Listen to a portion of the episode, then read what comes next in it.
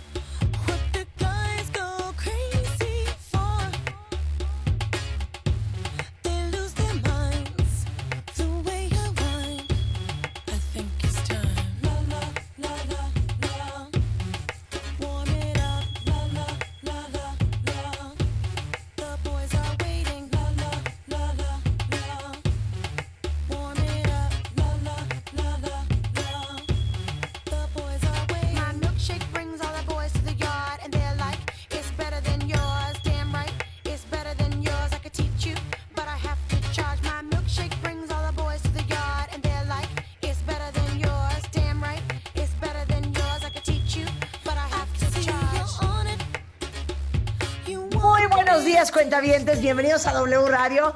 Estamos en vivo en este momento hasta la una en punto de la tarde con ustedes. Quiero saberlo ahora. ¿Cómo la pasaron ayer? ¿Hubo descanso? ¿Hubo esparcimiento, cuentavientes? ¿Posaron o estaban como yo, que medio trabajé y medio disfruté? ¿Tú, Rebeca? medio ¿qué tal trabajar, en de trabajar, en veces No. Tú la pasaste muy bien. yo festejé a mi hermana que fue su cumpleaños y también me puse a trabajar un rato. Leímos calaveras, Marta, que ahorita las vamos a leer y tenemos grandes alegrías para los tres primeros lugares.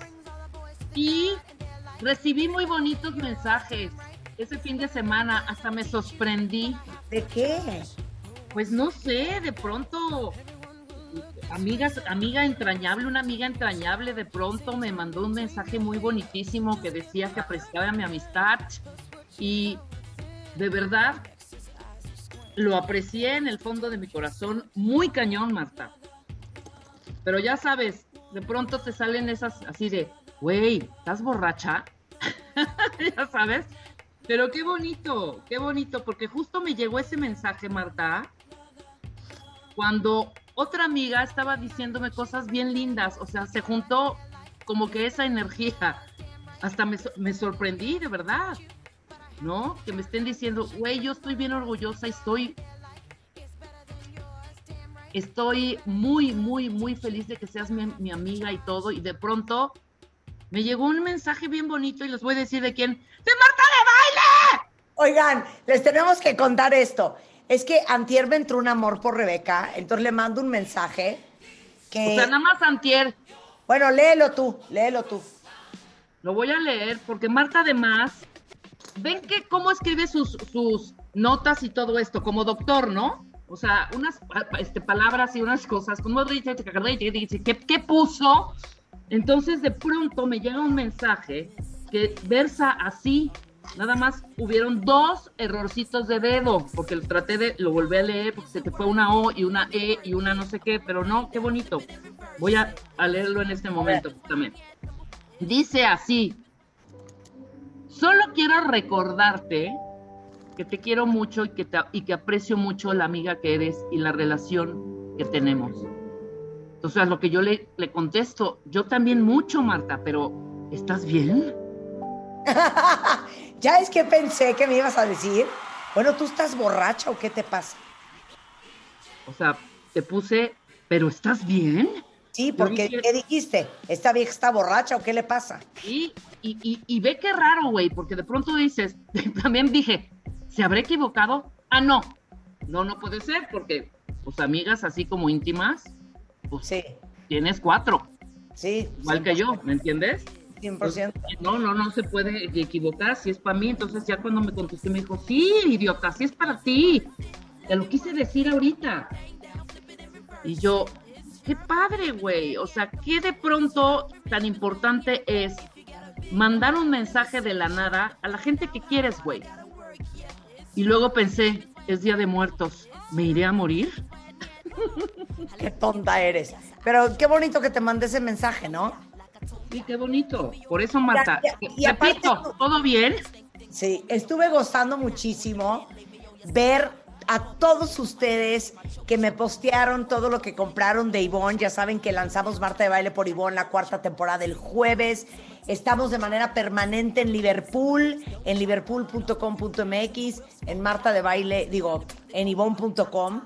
Y me hace feliz ver lo felices que están con la ropa, todo lo que se han comprado, las que ya estrenaron y qué felicidad. Y acuérdense que el jueves lanzamos los primeros 40, ahí están, lo pueden ver en los Liverpool seleccionados online y en las siguientes semanas vamos a ir soltando más cositas. Sé que muchas están esperando ese vestido rosa y por supuesto que ahí viene también.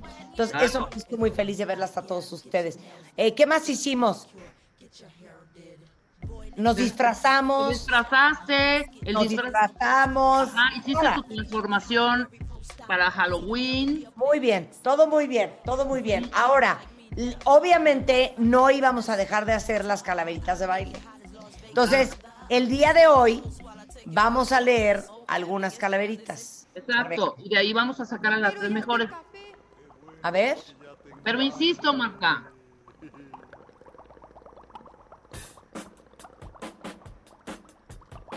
¿Qué monstruos son? ¿Qué monstruos son? En ¿Qué monstruos son? de terrible tempestad, allá en Sacazonapan empezaron a gritar. Los monstruos tenebrosos Frankenstein y Blackaman comieron quesadillas de vampiro con pipián. Una joya esta canción. Pero ¿de quién es, eh? Vivi Hernández. Y eso, Pues Vivi Hernández era un autor y un cantante ahí en los 60, 70 y pues se aventó este, pero ¿sabías que es una versión que la hicieron obviamente a la mexicana? Porque es una versión gringa. Por allá de estar la rola gringa que también es muy divertida y dice lo mismo exactamente. a ver. Oye, a ver, busca la versión gringa, pero mientras les digo, de verdad pónganse las pilas cuentavientes, porque si no, ya no van a ver calaveritas ni nada. O sea, es impresionante que la calavera tiene una estructura de verso, ¿me explico? Una cadencia. Y son Sí. versos, y el verso, pues, son rimas. Sí. Y de pronto estamos leyendo cosas así como de... Estaba Marta de baile caminando en W Radio cuando llegó a la parca con un vaso con leche. ¿Qué es eso? ¿Me entiendes? O sea, ni rima, ni estructura, ni nada. Venían Marta y Rebe caminando por el callejón. De repente, la calaca les bajó el calzón. Venían sonrientes y de pronto dijo Marta, ay, ya me asustó la calavera, vente Rebe, vámonos a la cabina. Es que no hay cosa que me haga más feliz No que. Rebeca leyendo malas calaveras. No, ya, es- una más, una más, una más. Una más, y se los digo de verdad, ¿eh? porque va yo emocionada y ahí van y riájatelas. Sin besos, sin estructura ni nada. Por ejemplo, Rulo y Marta caminaban con Anita de la mano. Venían por el pasillo de W Radio. De pronto Ana se cayó. Y Raúl dijo, ay Anita, yo te levanto. Y Marta de pronto vio que la calaca venía corriendo detrás de ella. Ya, o sea, neta, güey. Pónganse de verdad las pilas. Y obviamente rescatamos, llegaron más de 200 calaveritas y rescatamos las siete mejores que hoy vamos a leer y hoy vamos a premiar. Y de verdad, Ok, nada más, vamos a decir cuáles son los premios para las calaveritas, ¿ok? exacto. Ok. ¿Eh? Ok. En primer lugar, le vamos a dar un Reno 6 5G, un celular experto en fotos con inteligencia artificial. Está increíble porque tiene una cosa que se llama Reno Glow, que le da un acabado como de diamantes. eh, tiene la carga más rápida del mercado y pueden seguirlo en Instagram como Opon México. Ah, En segundo lugar, un celular Spark 7 más audífonos Tecnobuds y va a ser el primero en tenerlo en México. Trae una pantalla HD de 6.52 pulgadas, un procesador de helio de G70 diseñado para gaming y pueden seguirlo en su Instagram que es Tecnomóvil México. Y Ahora, espérate, espérate, espérate. El tercer lugar, yo quisiera ganarme el tercer lugar, perdón. Sí, Ok, yo quiero el tercer lugar también. Una punch card válida por un año de donas Krispy Kreme. ¿Saben lo que es un año de Krispy Kreme? O sea, no puedo creer la está cañón, está cañón, está Está cañón. cañón. Ok, entonces Rebeca, empieza a leer las calaveritas. ¿Empiezas tú o empiezo yo? Empieza tú. Ok, voy. Venga. No, pero necesitamos música. Necesitamos música de uh, uh, uh, Exacto, uh. exacto. Ok. Esta calaverita nos las manda nuestra cuentaviente Claudia Luna Gutiérrez. Y dice así. Marta de baile bailaba, contenta y muy glamorosa, con su falda primorosa, blusa negra, botas blancas. Marta, Marta, vengo a verte, porque tal vez hoy te lleve, mas si puedes convencerme, es probable que te deje. Oye, flaca, dijo Marta, es un must que yo me quede. ¿No ves que con mi trabajo hago feliz a la gente? Unos quieren ropa linda, otras prefieren los lentes. Hay quienes piden consejos y me llaman desde lejos. Muchos especialistas siempre tengo en mis programas. Ellos a todos ayudan cada vez que los escuchan. Empezando por mí misma, cualquier cosa que yo sepa, nunca olvido lo que he dicho. Share the knowledge es la neta. Puedes ver, flaca querida, muchísima falta hago aquí. Mejor bailemos un rato y después te vas sin mí. Calaca cayó en la cuenta que Marta tenía razón. Entonces cambió de idea. Y mejor, bailón danzón. ¡Iji! ¡Preciosa! Oye, muy bien, Claudia Luna. Muy bien, Muy Claudia. bien, muy bien, Claudia. Voy yo, voy yo. voy yo. Va, va. Mónica Galindo. En Ivonne estaba la Catrina, admirando con pausa la vitrina. Escuchó sobre una nueva colección que en la temporada sería la sensación. Entre colores, palacios y siluetas, la huesuda salía con bolsas repletas. Encantada lucía una prenda y otra, mostrando con orgullo su sonrisa rota. Marta salió con gustos elegantes. Si la traigo tendré looks despamparantes. Ahora la muerte tiene una misión. Buscar a la de baile para llevársela al panteón. En su casa y la cabina buscó con insistencia, pero Marta en todos lados brillaba por su ausencia. El consuelo que le queda a la huesuda vanidosa es que en su tarea, mientras pueda, va luciendo fabulosa. No lo puedo creer, no lo puedo creer. Qué bien hecho, Mónica, tú muy bien. Muy bien, voy con la de Valeria Barajas. A ver, va. Estaba la parca en W Radio tristeando cuando escuchó unos zapatos de tacón caminando. Deslumbrada Marta de baile vio llegando con un outfit espectacular brillando. Al ver a la huesuda Marta exclamó, ¡Ay amiga, necesitas un cambio de look, Katrina! Rápidamente al Liverpool la llevó y de Marta de baile por Ivón la vistió. Fascinada la patrona, modelando pensó, a esta chiquita me la voy a cargar. Asustada la de baile suplicó, por favor, Calaca, no me vayas a levantar, aún tengo mucha ropa que diseñar. Está bien, Marta, este año no te irás, pero la próxima, una, co- una colección me vas a dedicar. Muy bonita, Valeria Barajas. Te voy a decir una cosa, si vas a leer así, ya no leas. Perdón, se me atravesó. Bueno, si Va. vas a destruir las calaveritas de los cuentavientes, ya no leas. Vas, la de Carmela Pineda Ríos. Ok. Marta se encontraba un día presentando ropa de marca y nunca se dio cuenta que llegaría por ella la parca.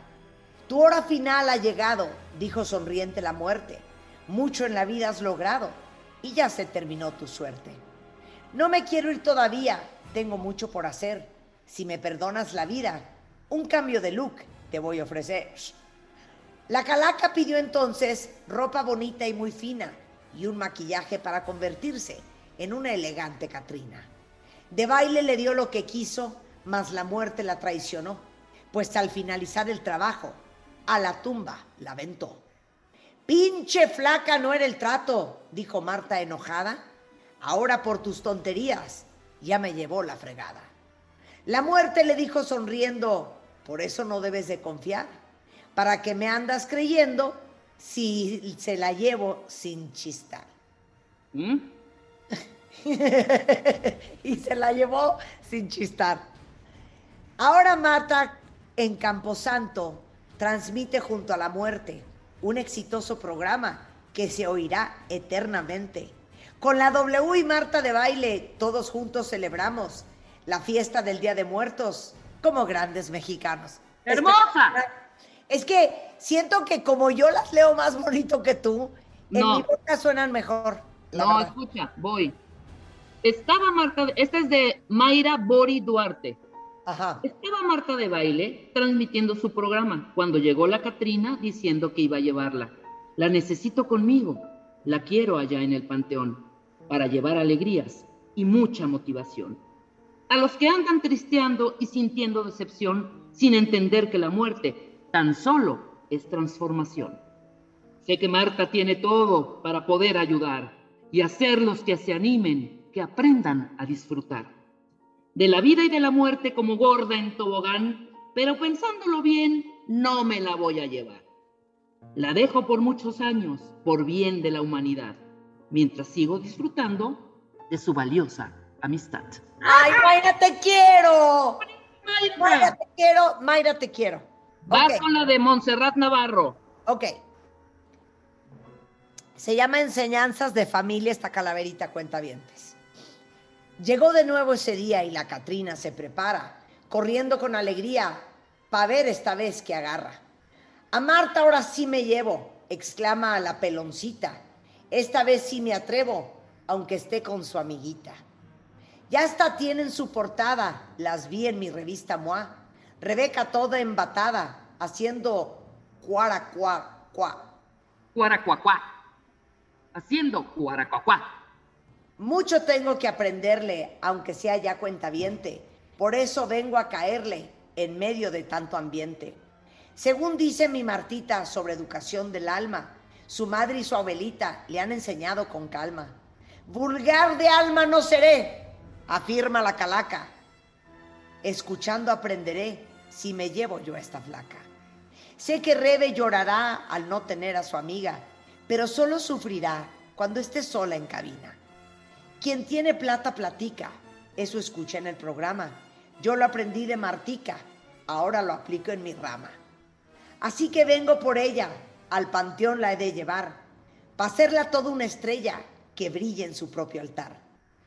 Ya se la lleva la calaca, la de baile cantando va, sabe que con la flaca igual también triunfará. Su narrador se despide no sin antes mencionar, con esta va la tercera, espero haberme pulido más y que esta sea la certera para ganarme una surprise. No, la amo, la amo. ¡Amo! Ya, yo ya tengo mis favoritas, lo siento. Ok, voy con Paula Curiel Asensio y nos Ajá. mandan esta. Es la última, la siete. Rebeca, léela bien. Hija, te has, te has equivocado más tú que yo. O sea, cuaracua, cua- cuaracua, cuacu- sin leer acento, sin leer nada. Ahí voy. A ver, La parca estaba llorando, una gran pena tenía. Se estaba muriendo de hambre y una hamburguesa quería. Pero Eric Estrada dice que carne no hay que comer, ni pan blanco ni quesito, si no quieres fallecer. Si yo ya estoy más que muerta, estoy ya bien fallecida. Un poco de grasa no es mala, me siento muy deprimida. Y llega Marta y la mira.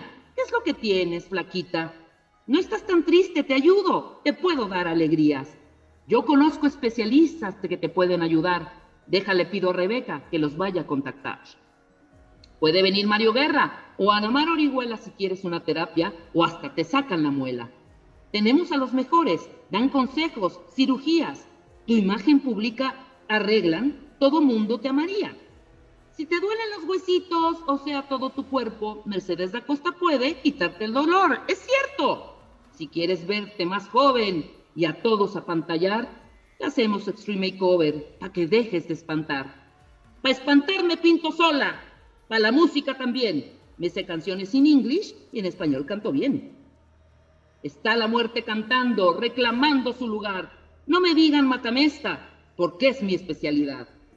Ahorita me llevo a Marta, directito al Camposanto. Que ni Spider-Man no le llore, ni que fuera para tanto. Ay, Martita, ya te fuiste. W Radio te llora. Todos están extrañando a su mejor locutora. ¡Qué linda, Paula! Bien, ok, yo ya tengo a mis tres ganadores. ¿Cuándo los voy a...? Ya sé qué voy a hacer. Al final. Ok, monta las tres ganadoras en unas viñetas bonitas y las voy a postear en mi Instagram al ratito. Entonces, para saber si ustedes ganaron, tienen que ir a Instagram para ver si estos tres primeros lugares de calaveritas están posteados o no. ¿Les parece? Sí, me encanta la idea. Ahora, sí te voy a decir una cosa, Rebeca. Creo que yo leí mejor. Neta ya toma clases de leer en voz alta, ¿eh? Yo leí muy bien, con una entonación perfecta, que el cuentaviente juzgue. Te equivocaste cuatro veces, las conté. No leíste los acentos, le dabas otra cadencia. Y cuando el cuacuaracacuá, ahí sí, perdiste. Lo siento. bueno, te voy a decir una cosa. Con todo y mis errores, siento que leí mejor yo. A ver, cuenta bien, ¿quién leyó mejor? ¿Rebeca o yo? A ver, hagámoslo, hagámoslo en verso todo. ¿Qué? Yo creo que yo leí mejor y con gran entonación. Y si no es cierto, de castigo me bajo el calzón. ¿Vas? Yo siento que una vez más te compruebo.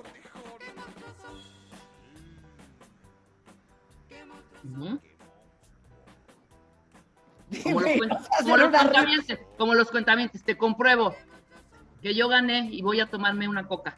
O sea, no, güey. Es con rima, no, es con rima, no seas tonta. Bueno, Tienes que decirlo entonada, para A que ver. no se te seque la boca. ¿Ves? a ver, Ya dije otra. a ver.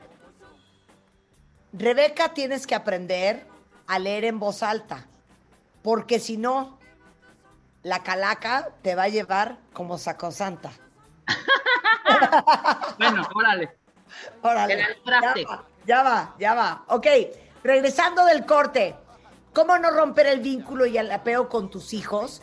Ya hemos hablado del apego, los distintos tipos de apego, y hoy vamos a entender cómo le haces para que independientemente del amor que sientes por tus hijos, ellos se sientan seguros y protegidos. No es lo mismo, no es igual. ¿Qué es el intestino perezoso y cómo reactivarlo? Neta, para todos los que padecen de estreñimiento, y miren que tengo varios amigos que me dicen, no, güey, es que llevo cuatro días sin ir al baño. Bueno, vamos a hablar del intestino perezoso con la doctora Ana Teresa Abreu. Vamos a lanzar la portada de revista MOA eh, de este mes y vamos a tener a Tere Díaz y a Natalie Rotterman y les va a encantar el tema. Todo esto antes de la una, hoy en W Radio. Estaba la Catrina muy indignada por no ser de la revista Moa Portada. Buscó y buscó a la de baile con emergencia, pero Marta estaba en casa por contingencia. Estuvo interrogando a todos los cuentavientes, pero de de baile no encontró pistas suficientes.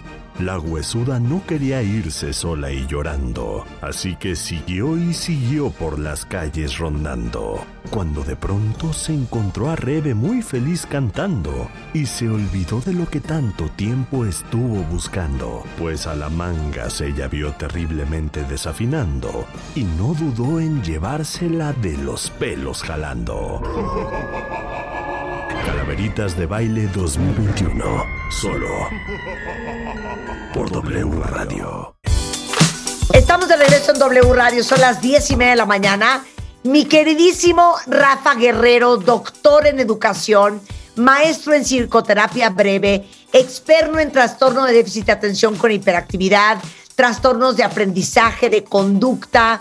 Eh, él es autor de libros como Educación Emocional y Apego, Educar en el Vínculo, Cómo estimular el cerebro del niño y además director de Darwin Psicólogos en Madrid, en España. Y hoy queríamos hablar con Rafa sobre cómo no romper el vínculo y el apego con tus hijos. Y ya hemos hablado de este tema, pero si quieres hablar de qué es el vínculo y qué es el apego, nada más para refrescarnos y ya nos arrancamos de volada en 25 minutos a explicar cómo hacerle como papá, Rafa, para no romper el vínculo y el apego con tus hijos. Bueno, eh, muy buenos días, Marta, y muchísimas gracias de nuevo por contar, con, contar conmigo. Para mí es un súper placer estar aquí con, con vosotras y con vosotros, así que nada, en primer lugar, gracias, gracias por invitarme.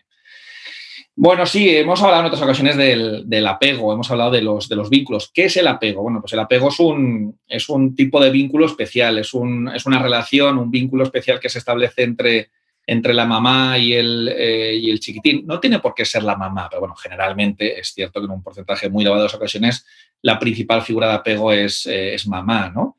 Y eh, bueno, pues es, es, la mamá, es el cuidador o la cuidadora principal quien se encarga de irle, de irle eh, aportando eh, las, y cubriendo las necesidades básicas que tiene nuestro, que tienen nuestros, nuestros hijos. ¿no? Entonces, gracias a ese cariño, gracias a ese tacto, gracias a esa mirada que tiene, que tiene la mamá, vamos consiguiendo ese, ese desarrollo. Y gracias a, esa manera de responder que tiene la mamá, pues vamos a ir desarrollando un apego, un apego seguro o por lo contrario, Marta, un apego, un apego inseguro. Oye, pero entonces, ok, vínculo y apego. ¿Cómo le haces para no destruirlo? Porque creemos que, que nada puede romper el apego entre un padre y un hijo, entre una madre y un hijo. ¿Qué rompe el apego? Para que vayan viendo todos los cuentavientes en qué van fatal y en qué van bien. Bueno, partimos de la base, Marta, de que eh, cada uno hace en esta vida solamente aquello que puede. Esto, esto ya lo decía Freud hace, hace más de un siglo, hacemos solamente lo que podemos. Pero eh, desgraciadamente, eh, y siento decir esto, ¿no? Pero desgraciadamente son muchas las cosas que podemos hacer o que no hacemos que van a, que van a romper un, eh, o, que, van a generar un apego, un apego inseguro. Eh, desde no proteger a nuestros hijos. O sea, la, desprotección genera o, puede generar un, un, apego inseguro. La desprotección, em, el no aportar la seguridad necesaria, eh, desde luego la negligencia, el abuso, el, maltrato, ¿no? Pero el sobreproteger, el sobreproteger también, desde luego, que va a implicar una, un, un, apego, una, o puede implicar un apego inseguro. Es decir, son muchas las circunstancias, el no conectar con ellos, el no mirarles de manera incondicional, el no permitirles que expresen sus emociones, eh, mensajes como no llores, no es para tanto, ¿no? el minimizar sus estados emocionales, sus estados afectivos, Marta, todo eso tiene consecuencias. Es decir, no pasa nada. Todos, todos les hemos dicho alguna vez a nuestros hijos, no llores, todos. Eh, pero lo que nos tenemos que preguntar, Marta, es si esto es una excepción o es la regla. Si, si constantemente minimizamos o peor aún, ignoramos las, eh, las, emociones y los estados afectivos de nuestros hijos, nos tenemos que plantear algo. ¿Por qué estamos ayudándoles a desconectar de sus emociones? ¿Por qué no les permitimos conectar con, eh, con, eh, con su miedo, con su rabia, con su tristeza? ¿Por qué?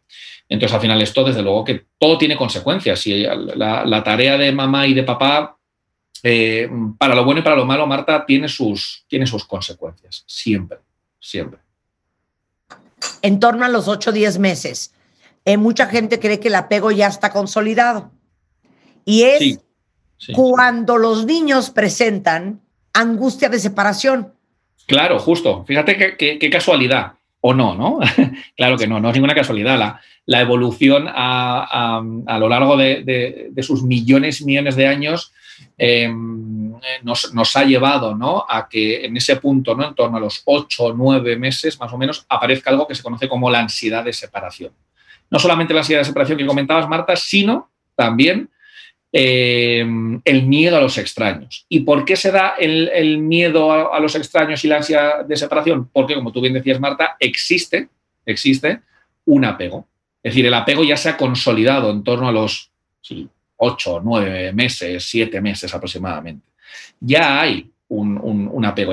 Ya podemos evaluar y ya podemos llegar a la conclusión de que este niño, esta niña tienen un apego seguro o tienen un apego inseguro. Y por eso aparece ese miedo. Miedo a que venga alguien que yo no conozco, porque yo quiero estar con mi figura de referencia, y miedo a separarme de alguien a quien, a quien yo conozco. Porque aunque sea alguien que, que- aunque mi mamá o mi papá sean una persona que han desarrollado en mí un apego inseguro, no dejan de ser mi figura de referencia y por tanto no me quiero separar de ellos.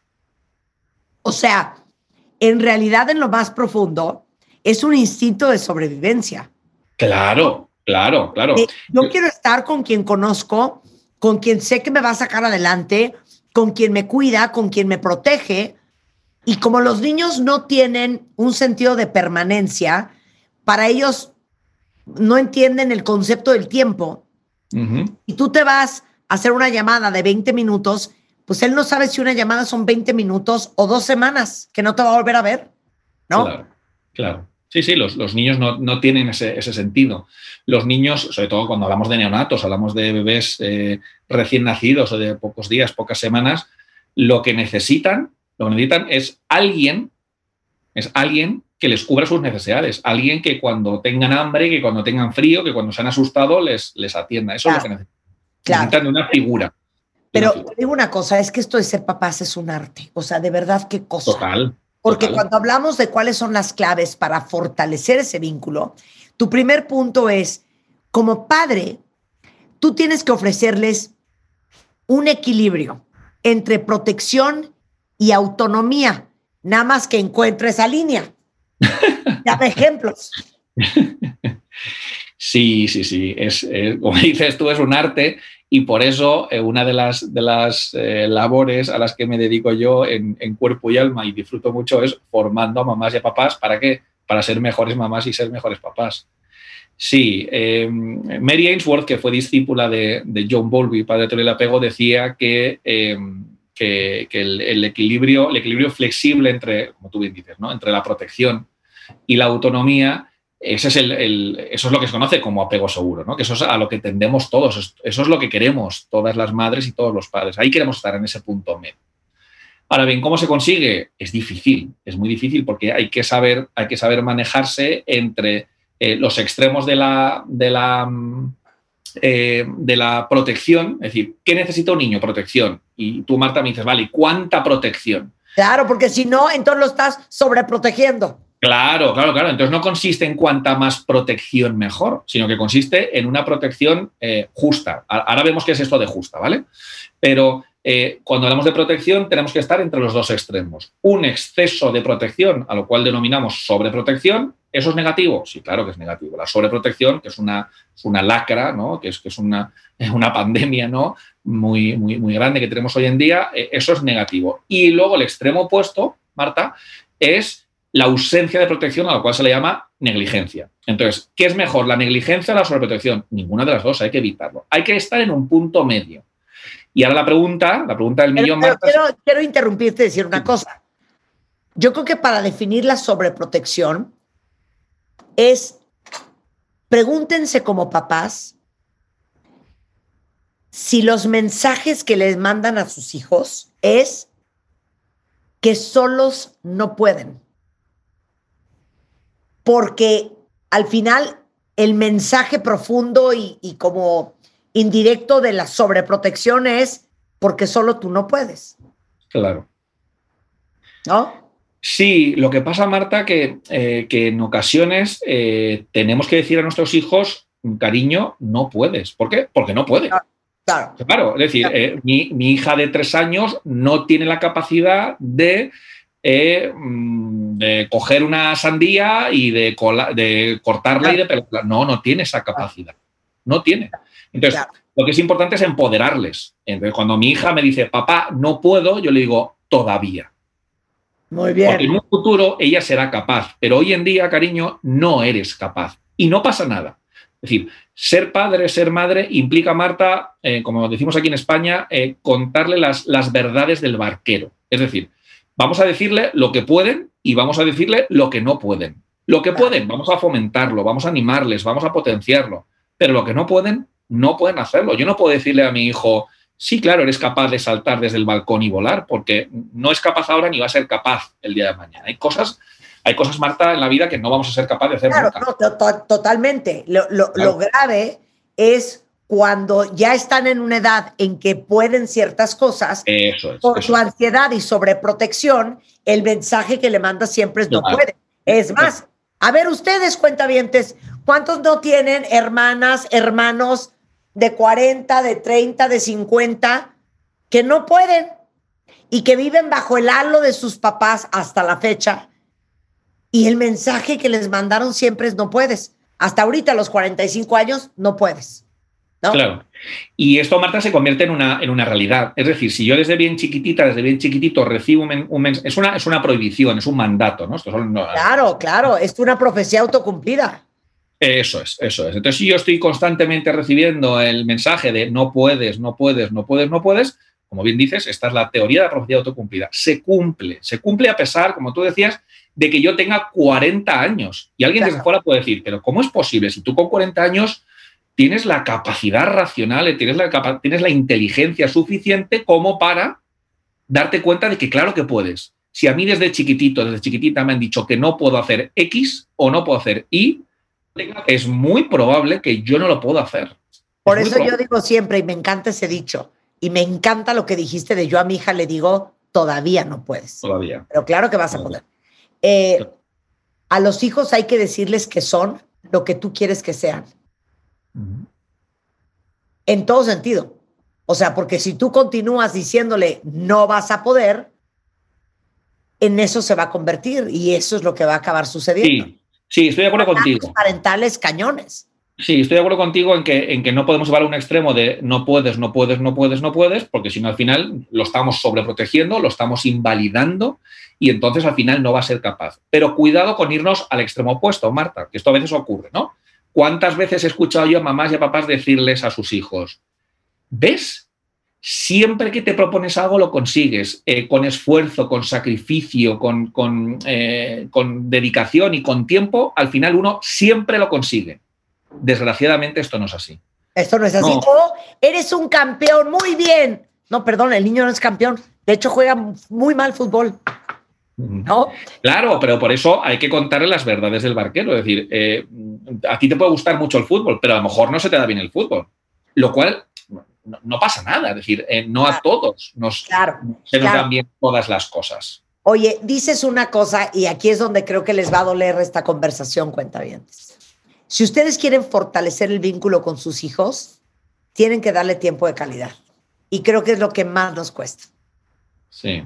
Hay que darles tiempo y tiempo de calidad. Sí, Explica. Eh, Bueno, vivimos en una, en una sociedad que desgraciadamente lo que nos falta y lo que nos encantaría comprar, ¿verdad, Marta? Sería tiempo, ¿no? Sería eh, contar con un octavo día de la semana o contar con que el día en vez de tener 24 horas tuviese 26, 28 o 30, o 30 horas. Nos encantaría comprar el tiempo, pero el tiempo es el que es. El que es. Y, y lo cierto es que nuestros, nuestros niños, nuestros hijos, eh, tienen una necesidad, tienen muchas necesidades, ¿no? Pero una de ellas es esta que tú estás refiriendo. Y es que necesitan pasar tiempo con mamá y con papá. No es tiempo para ir sumando minutos y ya está, no, no, es, no es algo que vamos metiendo en una calculadora y vamos sumando los minutos que pasamos con nuestros hijos. Es tiempo de calidad. Y ese tiempo de calidad implica eh, tiempo de estar eh, centrados, concentrados y, y- y- y a disposición. Y enfocados, sí, a disposición de nuestros hijos. Es decir, yo siempre digo eh, a, las mamás y a los papás, eh, cuando lleguemos a casa tenemos que estar en modo avión.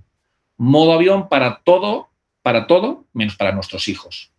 Y hay que desconectar el móvil o hay que apartar el móvil, eh, tenemos que, estar centrados en ellos y, y- y- y y habrá que ver, Marta, qué es lo que en ese momento necesitan nuestros hijos. A veces nuestros hijos necesitan jugar con nosotros, a veces necesitan contarnos cosas y a veces necesitan que les dejemos solos, que jueguen con sus hermanos, con sus amigos o quieren estar ellos solos leyendo un cuento o jugando con, los, con, con- con el Lego, ¿no?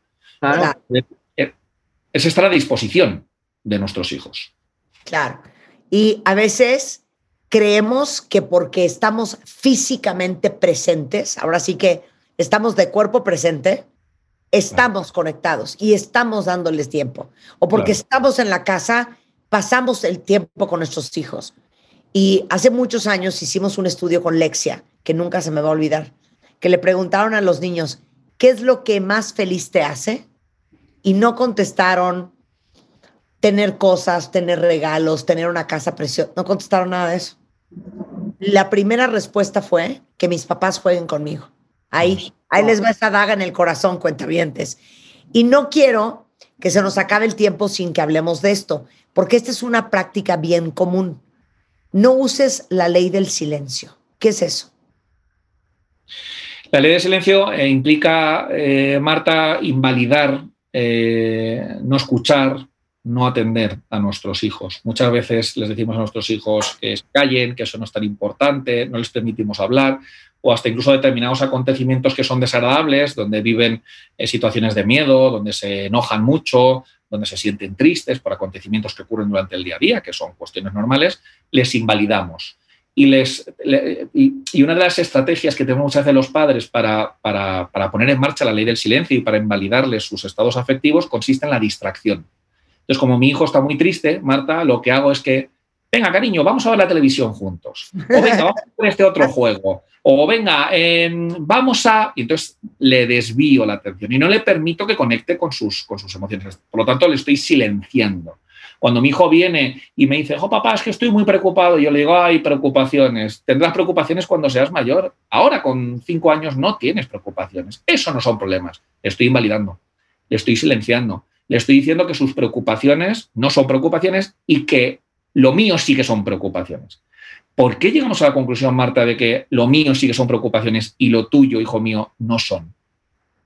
Tus preocupaciones son tan válidas, son tan legítimas, son tan preocupaciones como las mías. Decir, ahí estamos de igual a igual.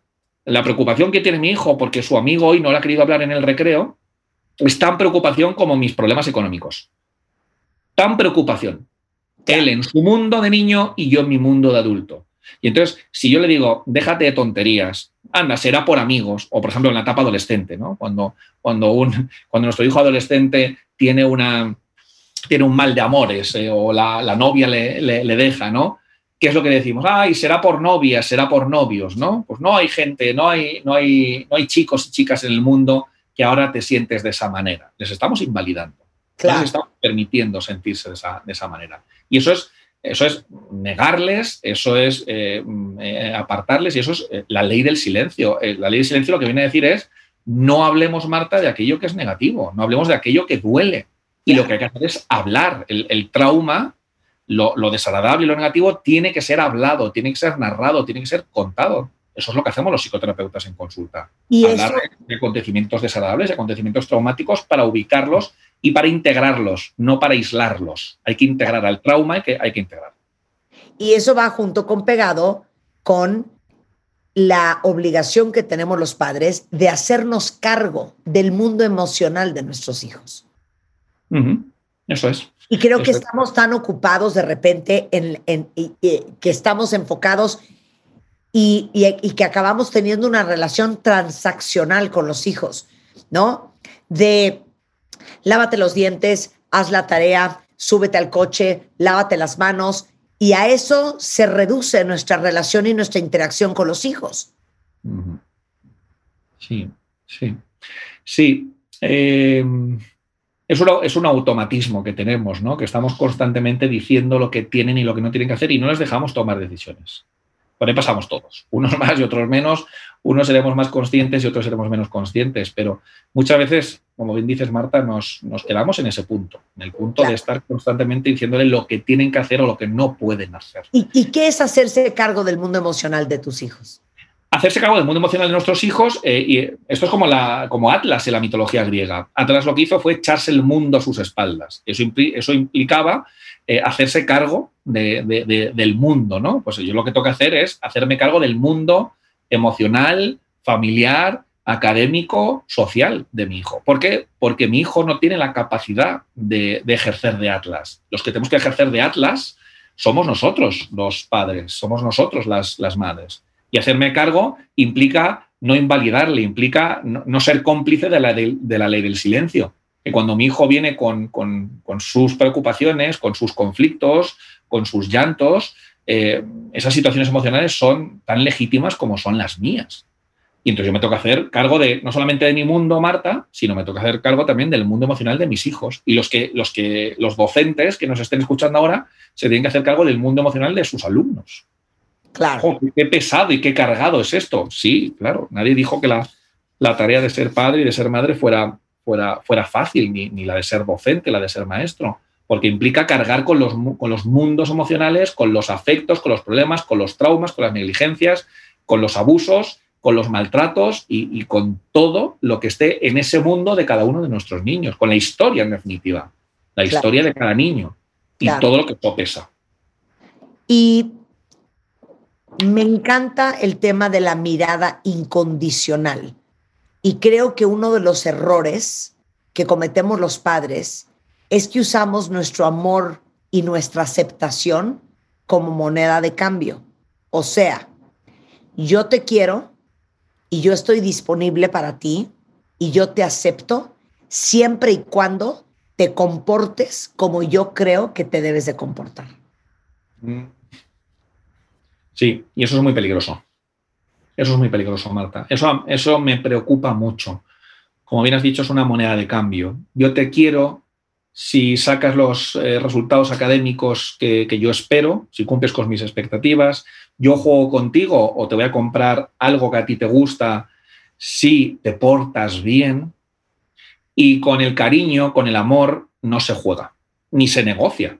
No, no, no, no podemos caer en el error de, eh, de, de, de negociar o de, o de, ver si damos cariño, damos atención o damos tiempo a nuestros hijos. Eso será sí o sí. Es decir, debemos, debemos querer a nuestros hijos de manera incondicional, lo cual implica que yo quiero a mi hijo sea extrovertido o sea introvertido. Yo quiero a mi hijo sea un buen estudiante o sea un mal estudiante, se porte bien o se porte mal.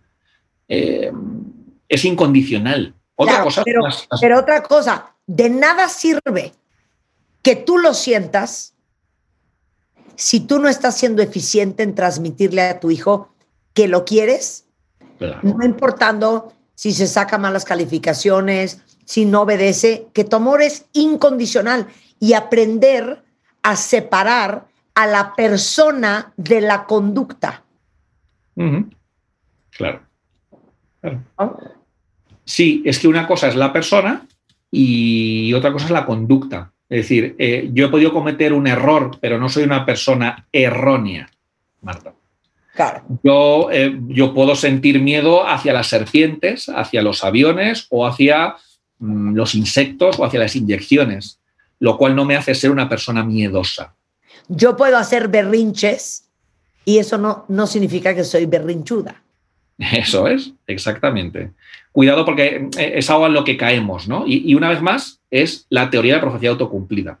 Yo recuerdo hace, unos años, estando en la piscina con mi hijo, vino un, chiquitín también de su edad, tendría tres añitos, tres añitos y poco, y se presentó él, ya, sabes, lo, desinhibidos y lo sociables que son los niños chiquititos, y él se presentó como, hola, me llamo Juan el Travieso. Eh, me llaman el Travieso porque hago muchas travesuras. Y yo pensaba, ¿no, Marta? Yo decía, ¿qué le dirán sus padres o qué le dirá su entorno para que él se vaya presentando como, como el travieso? Claro, entonces esto al final es la pescaría que se muerde la cola como hago alguna travesura, como niño que soy, me llaman el travieso y como soy travieso tengo que hacer travesuras. Cuidado con, con esto, porque estamos condicionando. Entonces, claro, cuando, cuando mi hijo hace una travesura, digo, ah, claro, ha hecho una travesura porque es muy travieso. Y lo justifico ahí, lo justifico en la etiqueta.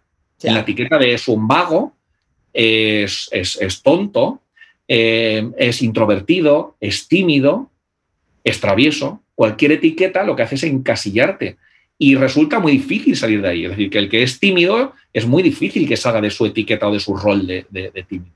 Pero esto es condicionamiento puro y duro. Condicionamiento puro y duro. Y lo que debemos hacer es amar y querer a nuestros hijos de manera explícita y de manera incondicional. Oye, y, y fíjate que dice Adriana, oye, y, debemos de comunicar nuestras preocupaciones a nuestros hijos para que entiendan o es malo. Y uno de los puntos que me pusiste aquí en el guion, Rafa, es muéstrate vulnerable. ¿Por qué es importante para proteger y fortalecer el vínculo con tus hijos? Eh, yo soy partidario, Marta, de, eh, de ser lo más naturales lo más naturales y lo más eh, directos eh, con nuestros hijos. Es decir, si yo como madre, si yo como padre, si yo como adulto de referencia hoy me siento triste, me siento preocupado, eh, estoy enfadado con mi, con mi jefe, he tenido un conflicto con mi compañera, o he tenido, fíjate, he tenido un, he tenido un conflicto con, con papá, con mamá, con mi pareja, ¿por qué no se lo voy a decir a mi hijo? Es decir, no consiste en llevar a un extremo la emoción y decir que el conflicto que he tenido con papá, el conflicto que he tenido con mamá, va a implicar un divorcio y esto va a ser una situación caótica. No, no, no, no, no, no implica llevar esa situación a ese, a ese extremo. Pero ¿por qué no normalizamos el conflicto entre padres? ¿Por qué no normalizamos el conflicto entre compañeros de trabajo? ¿Por qué no normalizamos el, el estar preocupado, el estar triste, el estar aburrido, el sentir celos? ¿Por qué no lo normalizamos?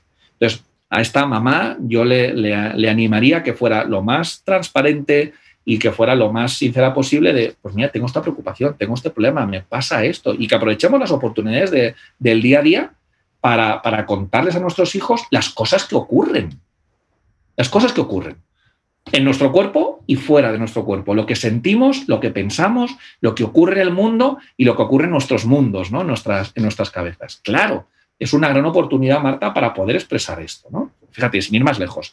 Ayer eh, eh, nos daban la, noticia unos, unos amigos que, eh, que habían tenido que sacrificar a su, a su perro. Es decir, bueno, pues se sentían muy tristes, son muy amigos, son muy amigos nuestros. Nuestros hijos conocen conocían a su, a, su, a su perro, le tenían un gran, un gran cariño. Y yo podía haber pasado de puntillas en esta situación. Podía no, podía no haberle dicho a mis hijos, eh, mira, nos han contado eh, estos amigos que, que Truman eh, lo han tenido que sacrificar. Podía haber pasado sin ello. Pero eh, mi mujer y yo preferimos eh, decírselo porque es una oportunidad de aprendizaje, porque también se tienen que despedir de su manera de, de- de Truman y porque tienen que, que entender que, que hay distintas maneras de morir. En este caso habían decidido sacrificar a Truman porque estaba, estaba muy, muy, muy malito, llevaba mucho tiempo enfermo. ¿no? Es decir, cualquier oportunidad, Marta, es buena para poder contar nuestras penas, nuestras tristezas, nuestras preocupaciones, nuestros miedos y, por supuesto, nuestras alegrías. ¿no? Creo que las alegrías nos apuntamos todos, pero también es importante contar este tipo de situaciones que pertenecen, nos guste o no, a la vida cotidiana. A la vida cotidiana. ¿Cuál de tus libros deben de leer para proteger el vínculo con sus hijos? Bueno, el, el- el libro que está más orientado a, a trabajar el, el vínculo sería Educar en el vínculo, que es un libro publicado por la editorial Plataforma eh, del año pasado, del 2020. Y luego también en Educación Emocional y Apego también hablo mucho de los distintos tipos de apego y también hablo mucho de las estrategias ¿no? de regulación emocional. Educación Emocional y Apego, publicado en, en- en 2018. Esos son los dos libros que recomiendo para, para la parte emocional y para la parte de, de- de vínculo y de, y de apego, Marta. Sensacional. Rafa Guerrero, un placer tenerte acá. Si alguien nos escucha en España, es darwinpsicólogos.com. Eh, Rafa Guerrero Darwin en Facebook y en Instagram es Rafa Guerrero Darwin, doctor en educación, maestro en psicoterapia breve y experto en trastornos de aprendizaje y problemas de conducta. Desde Madrid, te mandamos un beso hasta allá. Un beso, Rafa. Marta. Chao. Rebeca. Cuidaos. Cuidaos, regresando del corte, no saben qué padre lo que hicimos en Bebemundo y qué padre a lo que los vamos a invitar. Todos los que son papás, aguántenme el corte porque es súper importante que escuchen de lo que vamos a hablar regresando. Y después, obviamente, más adelante, eh, vamos a hablar, entre otras alegrías, sobre lo que viene siendo su intestino perezoso. Si alguien de ustedes es estreñido, les vamos a explicar qué está pasando con su sistema digestivo y ahora sí que dónde torció la marrana el rabo al volver. No se vayan. ¿Quieres tu ID de cuenta viente?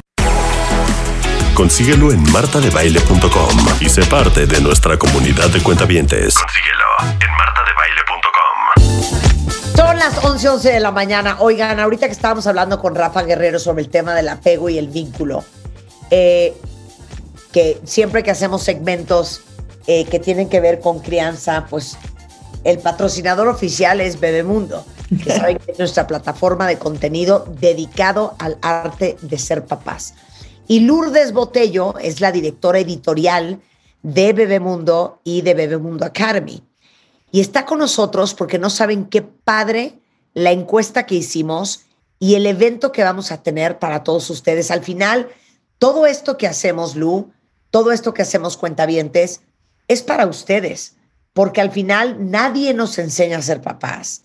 Es un constante aprendizaje y creo que lo más complicado es justamente aprender a manejar el mundo emocional de nuestros hijos, porque todos queremos tener un buen vínculo y un buen apego con nuestros hijos y eso es algo de lo cual uno tiene que estar consciente todos los días.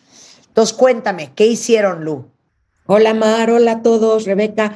Pues muy padre, muy interesante, porque siempre es la, la, pregunta, ¿no? ¿Tú qué prefieres para tu hijo? ¿Que sea feliz o que sea lo más inteligente posible? Como que es en el fondo lo que, lo que les preguntamos a los papás, o que cuando tienes a tu bebé chiquitito quieres lograr. Y 93% de los papás y mamás de Bebemundo nos contestaron que lo que más desean es criar personas felices, alguien que tenga la capacidad de ser feliz durante la vida. Y claro, ¿no? Pues si eres feliz, tienes las herramientas para mil cosas más. Claro, pero es muy chistoso, porque el 93% respondió que prefieren que sean felices. Pero no llegue un niño con 7.5 en matemáticas, ¿no? Claro, pero bueno, claro que sí. Si tu hijo es feliz, es un niño que tiene más curiosidad, está más presente en la escuela, hace mejor, eh, tiene más facilidad de hacer amiguitos, tiene más facilidad de llevarse bien con sus maestros. Entonces, claro que un niño feliz naturalmente va a tener mejor desempeño escolar, le va a ir mejor en la escuela y además sí hay una relación de felicidad con inteligencia, sobre todo la inteligencia emocional, Marta, que es lo que tú le, tú le vienes a llamar cuidar el alma, ¿no? Exacto. Y, y les digo una cosa, esto para mí es lo más complejo y, y muchos terapeutas dicen que de esto padece esta nueva generación. ¿Cómo educas a tus hijos sin traumarlos? ¿No?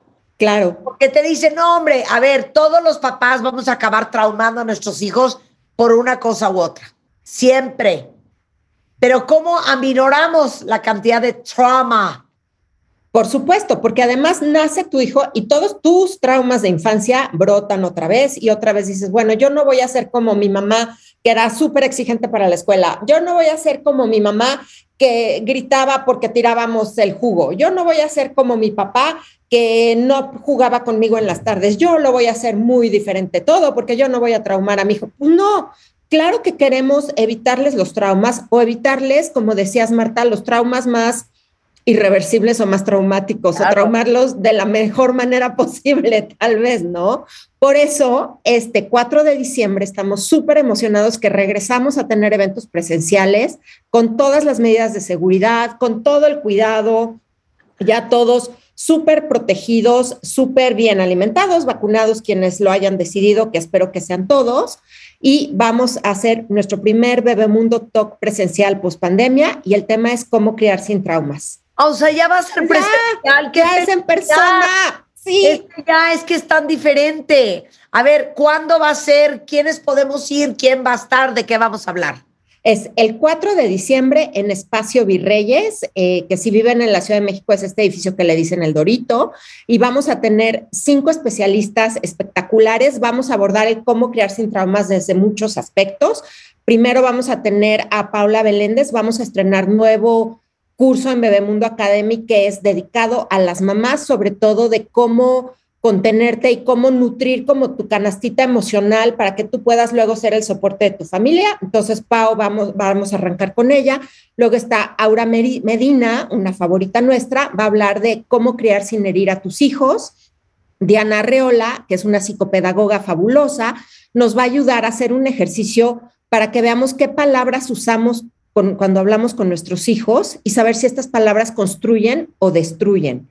Y luego viene Julia Borbolla. Julia nos va a ayudar a detectar si estamos criando niños tiranos, que ese es un tema grave en esta época, porque con este afán de no traumarlo, de repente un niño de cinco años es el señor y líder de la familia y entonces ahí vamos este, metiendo la pata gravemente y vamos a cerrar con el gran Vidal Schmil, con quien vamos a hablar sobre cómo descubrir los talentos de tus hijos, porque así vamos a ayudarlos a forjar su futuro basado en sus talentos, no basado en estarlos corrigiendo y queriéndolos regresar al rumbo. Si tu hijo no es de matemáticas, pero es de arte, fortalécele el carril de arte, está increíble, puede ser sumamente exitoso. No tienen que ser doctores y abogados para ser felices y exitosos en esta vida. El chiste es que sean lo que ellos, con lo que ellos nacieron y los talentos que ellos tienen, que eso se los cultivemos. Y entonces Padrísimo. está padrísimo, Rebeca, estoy súper emocionada. Uno, de que nos vamos a volver a encontrar en persona, porque como bien dicen, en persona es mucho más rico siempre y ya vernos que somos de tercer, de tres dimensiones y que hay volumen y que no somos caras en una pantalla también es delicioso. Volver a encontrar a nuestra audiencia, mamás, papás, abuelos, tíos, maestros. Ahora en la pandemia muchos maestros han entrado a, nuestra- a nuestros eventos y va a ser toda la mañana del 4 de diciembre en Espacio Virreyes. Y además salimos ahorita en este momento en preventa, entonces si compran su boleto ahorita, lo obtienen con un precio súper bueno. Oigan, y les voy a decir una cosa. Uno está tan enfocado en, híjole, ¿qué le voy a regalar a mi hijo de Navidad? ¿Qué le voy a regalar a mi hijo de Reyes? ¿Qué le voy a regalar de cumpleaños? Y les digo una cosa, el mejor regalo que le pueden dar a sus hijos es ser un mejor papá y una mejor mamá. Y tener clara la meta, como decía Rafa.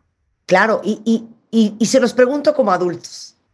¿Cuál sería el, rejo- el mejor regalo que hoy como adultos nuestros papás, para los que todavía tenemos papás vivos, nos podrían regalar? No es una bolsa, no es un perfume, no es una computadora. Hijo, agradeceríamos tanto que nuestros papás fueran mejores personas, cambiaran ciertas cosas, eh, fueran hasta a lo mejor a terapia. Neta, ese es el mejor regalo. Entonces, este tipo de eventos, como el del 4 de diciembre de Bebemundo, los hacemos para ustedes. Mucha gente dirá, híjole, es que neta, me voy a echar toda la mañana de sábado en este rollo. Híjole, es que no hay mejor incentivo que el amor que le tienes a tu hijo. Claro. O sea, oye, mi hijo necesita un riñón, ¿se lo darías? Claro que se lo das. Oye, no, no, le, no le tienes que dar un riñón, nada más aviéntate un sábado en la mañana para aprender de estos cuatro expertos que son unos picudazos para que seas mejor mamá para mí. Ah, no, eso sí no puedo. Ah, no, eso sí me da flojo. El riñón sí te lo doy, pero echarme un curso en la mañana, eso sí no.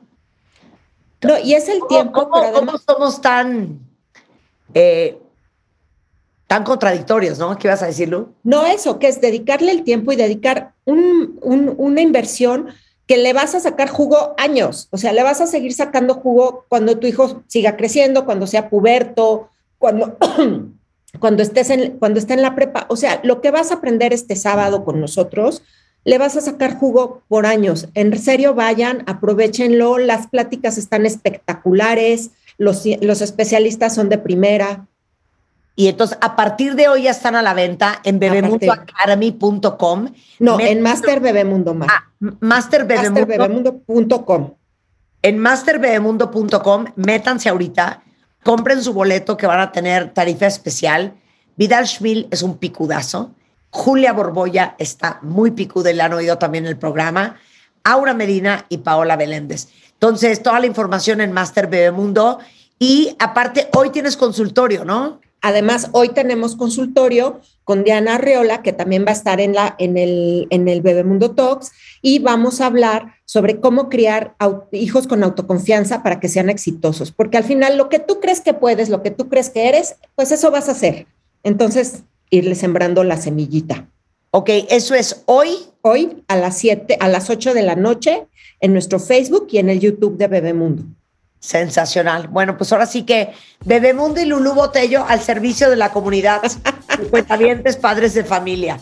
Te mandamos un beso. Acuérdense, es 4 de diciembre. Eh, eh, toda la información en masterbebemundo.com.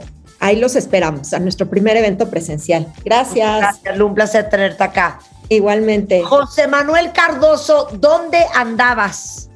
Aquí, aquí estoy, muy contento de saludarte a ti y a tus cuentavientes. ¿Eh? Sobre todo ahora que como todo el mundo estuvo metido en su casa en la pandemia, nos empezamos a dar cuenta de todos los defectos que había en nuestra casa y muchísimos de nosotros hicimos renovaciones. Y Elvex, porque José Manuel Cardoso es director comercial de Grupo Elvex, pues ahora sí que viven muchos baños y regaderas este, y cocinas del país. Así es, así es. Gracias a Dios tenemos la oportunidad de tener 71 años trabajando todo esto y afortunadamente sí estamos en muchos hogares mexicanos. Oye, ahora, ¿qué novedades trae? Porque siempre quiero que cuentes a los cuentavientes lo nuevo que traen y sobre todo cuando hay pues, la alegría y la promoción. Sí, mira, pues varias cosas. Primeramente, este, muy contentos por la capacidad de innovación que tiene la, la marca. Fíjate que son tres capacidades muy fuertes que tenemos, que es la comercial, la de fabricación. Somos fabricantes, ahora sí que en el ADN y en nuestra sangre. Y definitivamente la parte de la innovación está siendo ahorita partícipe en diferentes acabados, colores que estamos dando a los productos, en donde los mismos están tomando un protagonismo muy interesante. Estamos sacando productos en color blanco, Ajá. que es el, el producto polar, y estamos sacando también productos en negro, que se llama ébano, que es un negro mate muy, muy elegante, ¿Cómo? donde que, sí, sí, queremos que sea muy protagónico en los monomandos en los baños y le dé una personalidad diferente. A ver, estoy hasta googleando Elvex Polar. ¡Es blanco! Totalmente blanco, así es. No puedo creer esta belleza. Métanse a Google ahorita, cuentavientes, pongan Elvex Polar y van a ver que las llaves de los baños y de la regadera ya no son cromadas, son blanca leche divinas. Así es, A así es. ¿cómo se llama la negra para buscarla? Ébano. Ébano. A ver, puse Elvex Ébano. No puedo creer de la felicidad. Oye, qué gran idea. Esto nunca lo había visto yo antes.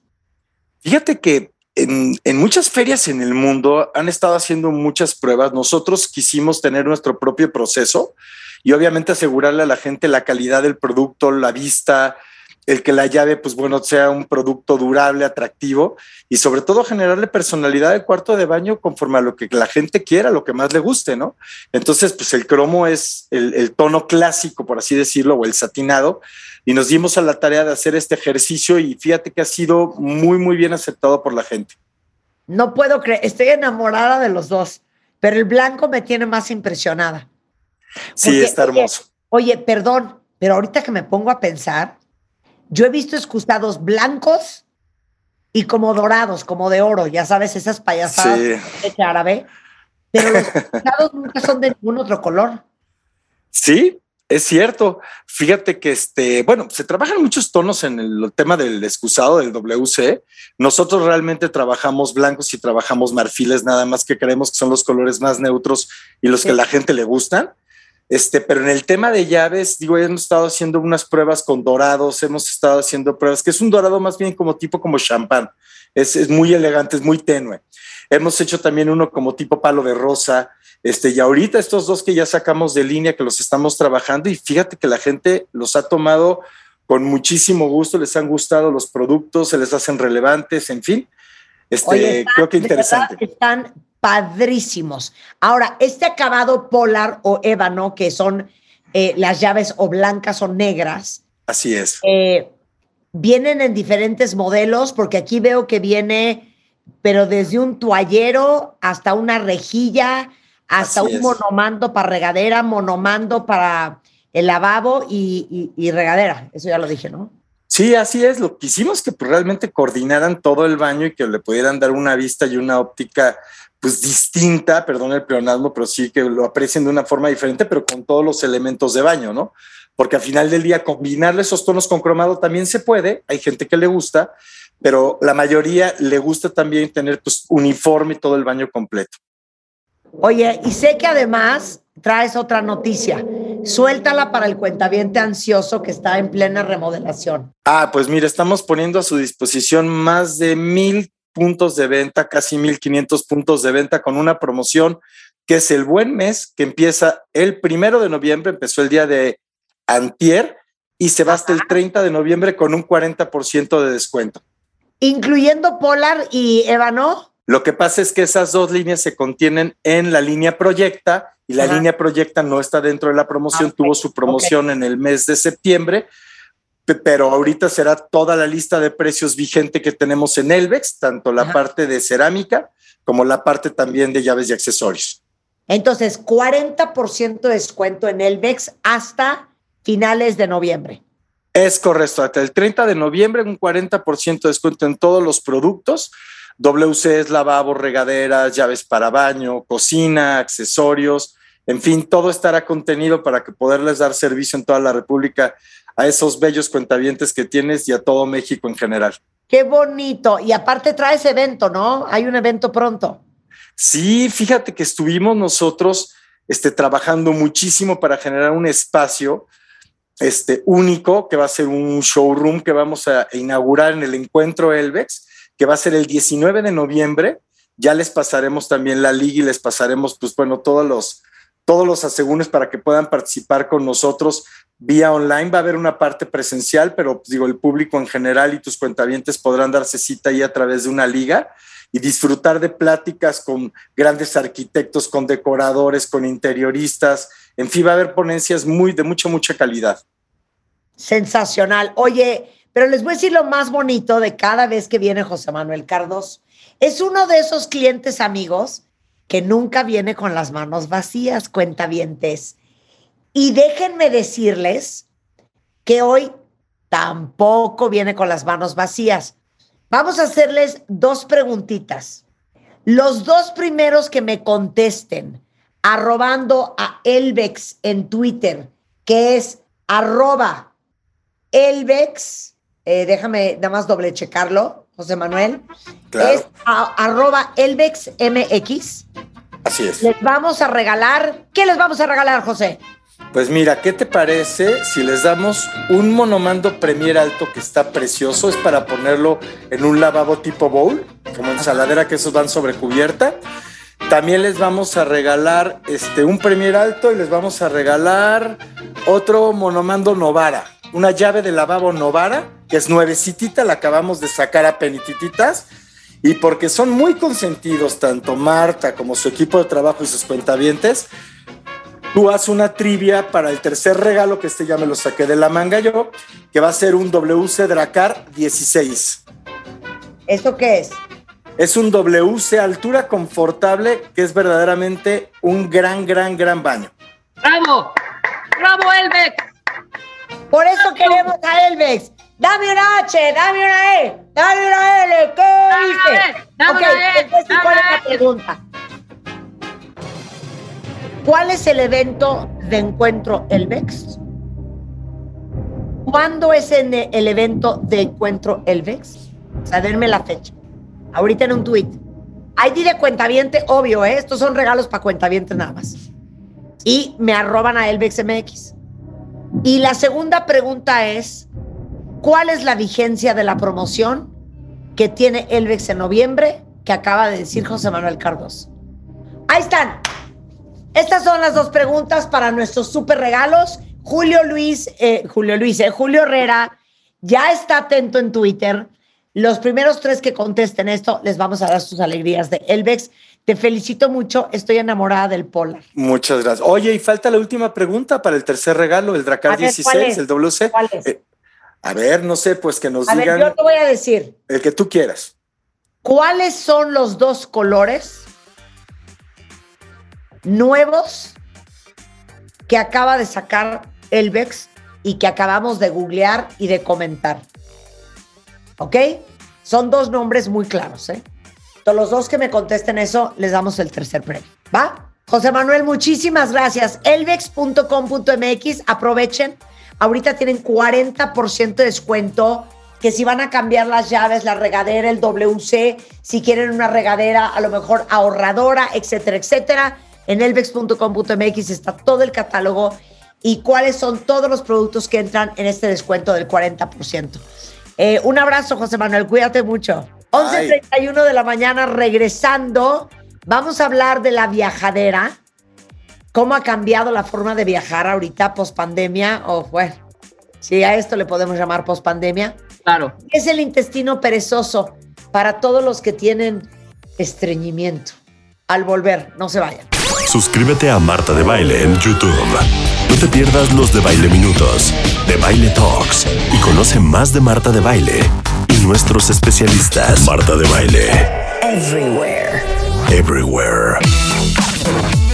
Estamos de regreso en W Radio, 11.38 de la mañana. O sea, no saben cómo urgía tener esta conversación con Lourdes Robledo, directora general de Turismo Sibarita, porque es impresionante cómo se dejó de viajar, cómo muchos no han podido retomar. Es un enredo entender qué país te recibe, cuál no te recibe, si te recibe, qué hay que llevar. O sea, bueno, hay una cantidad de preguntas, Lu. A ver, entonces, para ti, ¿qué cambios trajo la pandemia en la forma de viajar? Bueno, pues efectivamente, Marta, dijiste lo correcto.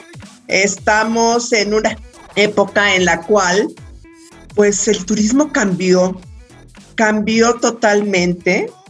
Tenemos, ah, pues, 21 meses de no verte, querida Marta, de no estar no, qué contigo cosa en tu más programa. fuerte, qué cosa más fuerte. La verdad es que esta pandemia, el sector fue uno de los sectores pues que estuvo terrible, muy Claro, vapuleado. está golpeado.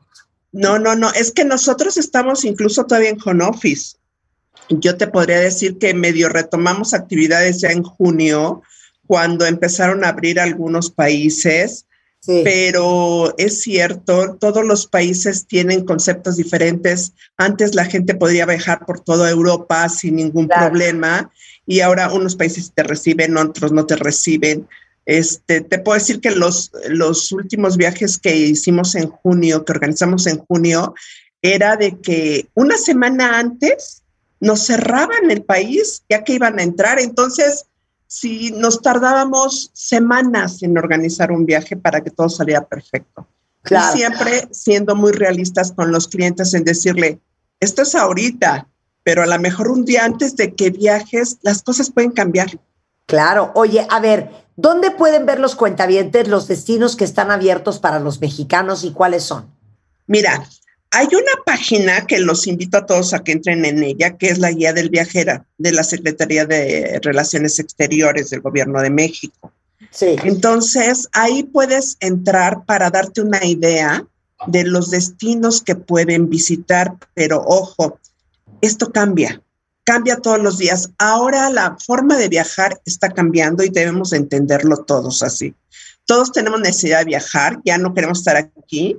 Eh, nosotros, por ejemplo, ya afortunadamente en septiembre sacamos grupos hacia Turquía y hacia Egipto y hacia Perú, que ya son destinos que tienen desde febrero, marzo abiertos y no han tenido ningún problema. Ya.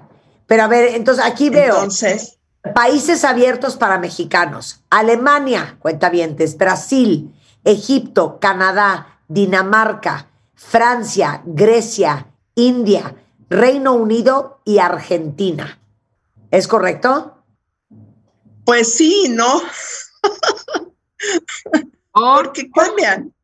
Sí, de verdad. O sea, tenemos que estar checando todos los días, todos los lunes normalmente hay cambios en la página, todos Ajá. los lunes. Pero la página de la cual ella está hablando es guía del viajero.sre.gov.mx. Entonces hay que estar checando y normalmente todos los lunes hacen ajustes. Ahora, Así es. ¿cómo cambiaron en Turismo Sibarita su forma en que organizan los viajes? Mira, Marta, como tú bien sabes, nosotros somos eh, unos diseñadores de viaje. Entonces, al ser diseñadores de viaje, estamos nosotros buscando la manera de que ustedes realmente aprovechen su viaje al máximo. Por lo tanto, eh, ahora lo que estamos haciendo, si tú entras a nuestra página, vas a encontrar un cuestionario. En ese cuestionario sí les pedimos a todos los clientes que por favor nos ayuden, porque en base a ese cuestionario es como te vamos a organizar tu viaje.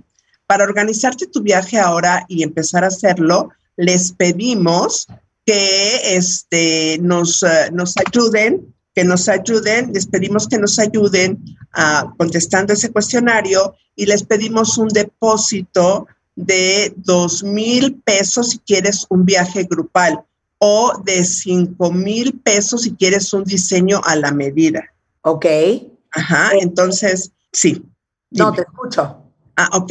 Entonces, así lo hacemos y les estamos organizando realmente a su gusto. Esto es muy importante porque todos los destinos están cambiando, cambian constantemente. Ya no es de que puedas hacer el tour por toda Europa y conocer los 17 o 18 países que tú querías conocer. conocer. Ahora tenemos que ver cuáles están abiertos, cuáles no están abiertos y además de todo, ya no son esos tours de 42 personas. Ahora también eso ha cambiado. Hay tours privados, semiprivados de 6, 8 personas. O sea, hay muchos cambios en el turismo, Marta. Claro. Oye, ahora, ¿cuáles eh, las opciones de viaje que podemos hacer ya? Porque también muchos están viendo qué organizan para diciembre, esto es un relajo, eh, tienes angustia, no quieres cometer un error y que te cueste una fortuna. Entonces, ¿qué nos recomendarías, Lourdes, tú que eres experta en el tema? Mira, ahorita, por ejemplo, como les comenté hace unos momentos, eh, los países que sí estamos manejando constantemente ya desde junio, julio, es eh, Turquía. Por ejemplo, tenemos una oferta para Turquía en 845 euros, ocho días, o 955 euros, 11 días. Tenemos Egipto desde 600 dólares. Oye, y por cierto, Lu, ¿por qué Egipto está tan de moda, eh? Conozco a cuatro personas que se están yendo a Egipto, que ya fueron a Egipto, que vienen de Egipto. Bueno, mira, es que Egipto también está cambiando mucho. O sea, Egipto ahora está por inaugurarse el nuevo Museo de Egipto y además de todo, no sé si supiste de lo del cambio que hubo de las momias de un museo a otro. La verdad es que fue un espectáculo increíble. Egipto es un país lleno de historia, de tradiciones, de culturas totalmente diferentes a las que nosotros estamos acá acostumbradas en el, en el occidente, ¿no? Entonces, sí es muy importante Egipto como destino y sobre todo porque sus costos han bajado muchísimo, Marta. Muchísimo los costos en Egipto. Okay, ¿Por cuánto nos podemos ir a Egipto?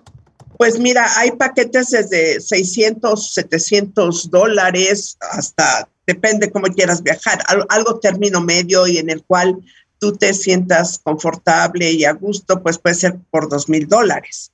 Entonces sí es muy importante el que por eso llenes ese, ese, cuestionario y me digas cómo quieres viajar para así poderlo organizar a tu medida.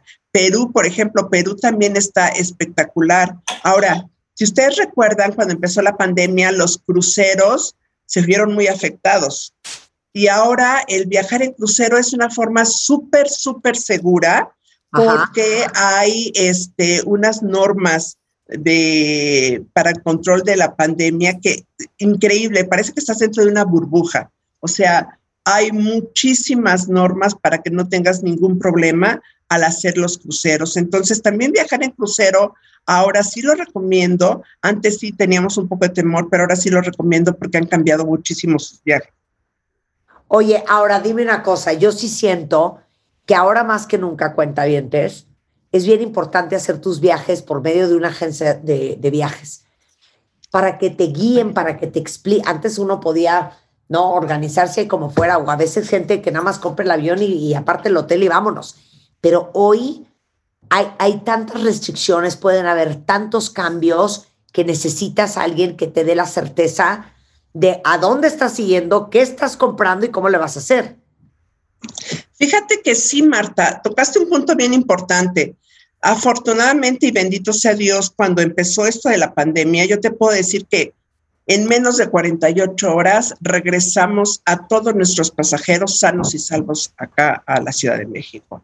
Teníamos varios pasajeros en diferentes partes del mundo y sinceramente nosotros eh, es la gran fortuna de comprar en una agencia de viajes confiable.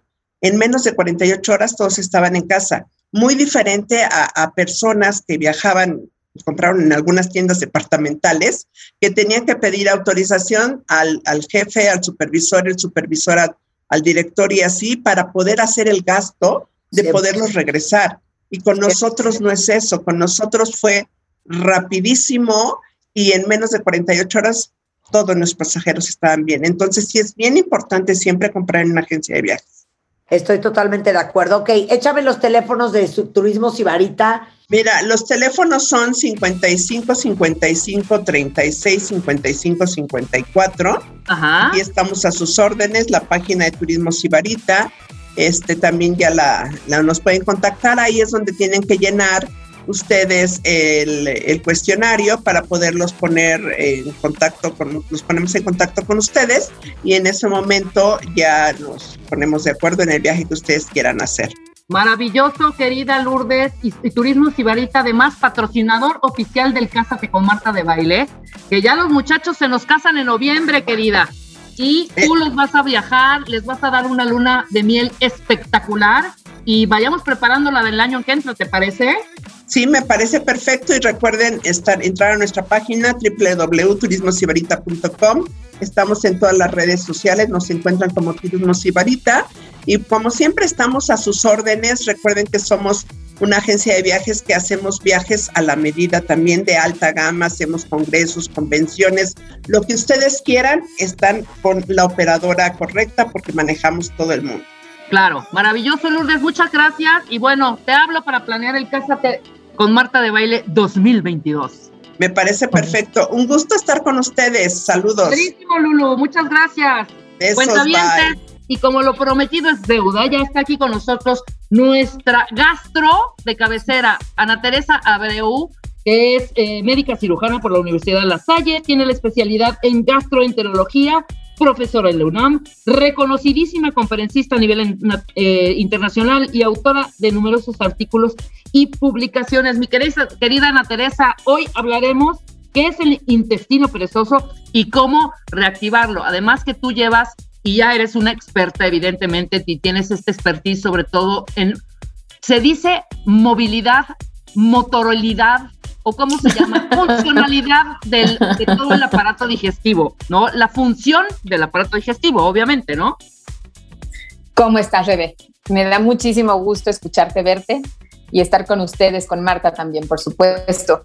Claro. Eh, a ver, bueno, esto de intestino, se dice, la- la, eh, lo, de- lo llamamos eh, fisiología gastrointestinal o motilidad gastrointestinal. Eso, motilidad y fisiología, claro, del aparato digestivo.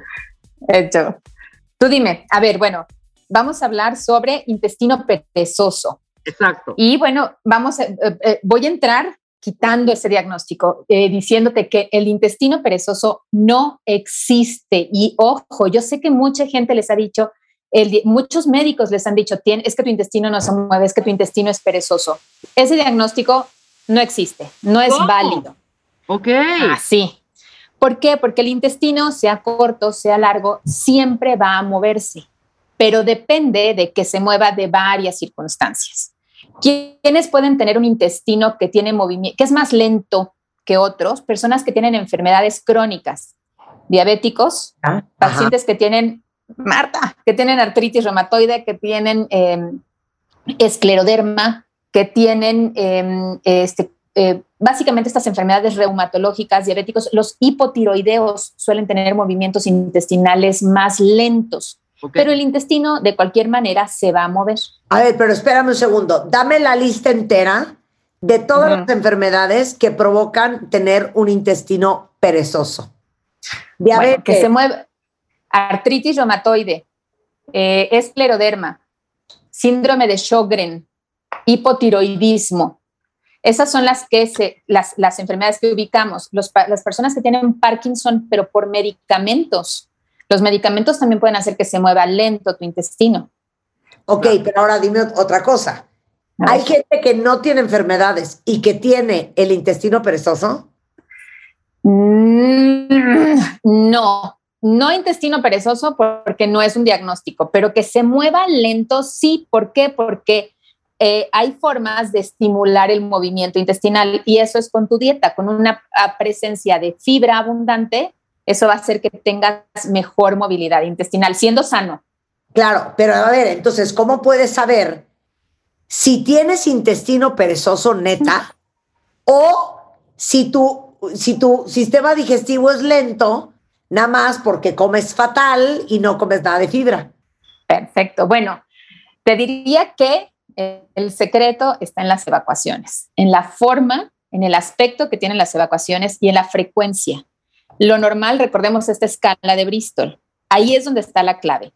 Si tus evacuaciones, así vayas diario al baño, pero son canicas duras o canicas apelotonadas, tu intestino se mueve demasiado lento para tus requerimientos. Entonces estás estreñido. Ajá. En cambio, si tú vas a evacuar, eh, bueno, en tiempo que tengas más de tres evacuaciones por semana, las evacuaciones que sean tipo 3, 4 y 5 de la escala de Bristol y que tengas satisfacción después de evacuar, eso es normal. Tendrías un movimiento lento si evacuaras menos de tres veces por semana o aunque evacuaras diario, tus evacuaciones fueran Bristol 1 y 2, canicas secas o canicas apelotonadas. Ok, Que- ahora, ahí te va otra. A ver. ¿Cuántas veces a la semana es normal hacer popó? ¿Tres o más días. veces? No, no, Rede. ¿Qué Tres? Yo hago todos veces. los días, yo hago todos los días. Sí, ese es tu normal, pero también es normal quien hace, quien hace un día sí y un día no. Mientras hagan No, más de tres me vale, veces me por vale. semana. Me vale, voy a hacer una encuesta ahorita. A ver, ustedes nada más pongan tres veces diario para que la gente en Twitter no sepa de qué estamos hablando. Bueno, A ver. arranco yo, arranco yo. ¿Cuántas, Diario. veces, ¿Cuántas veces van al baño a la semana?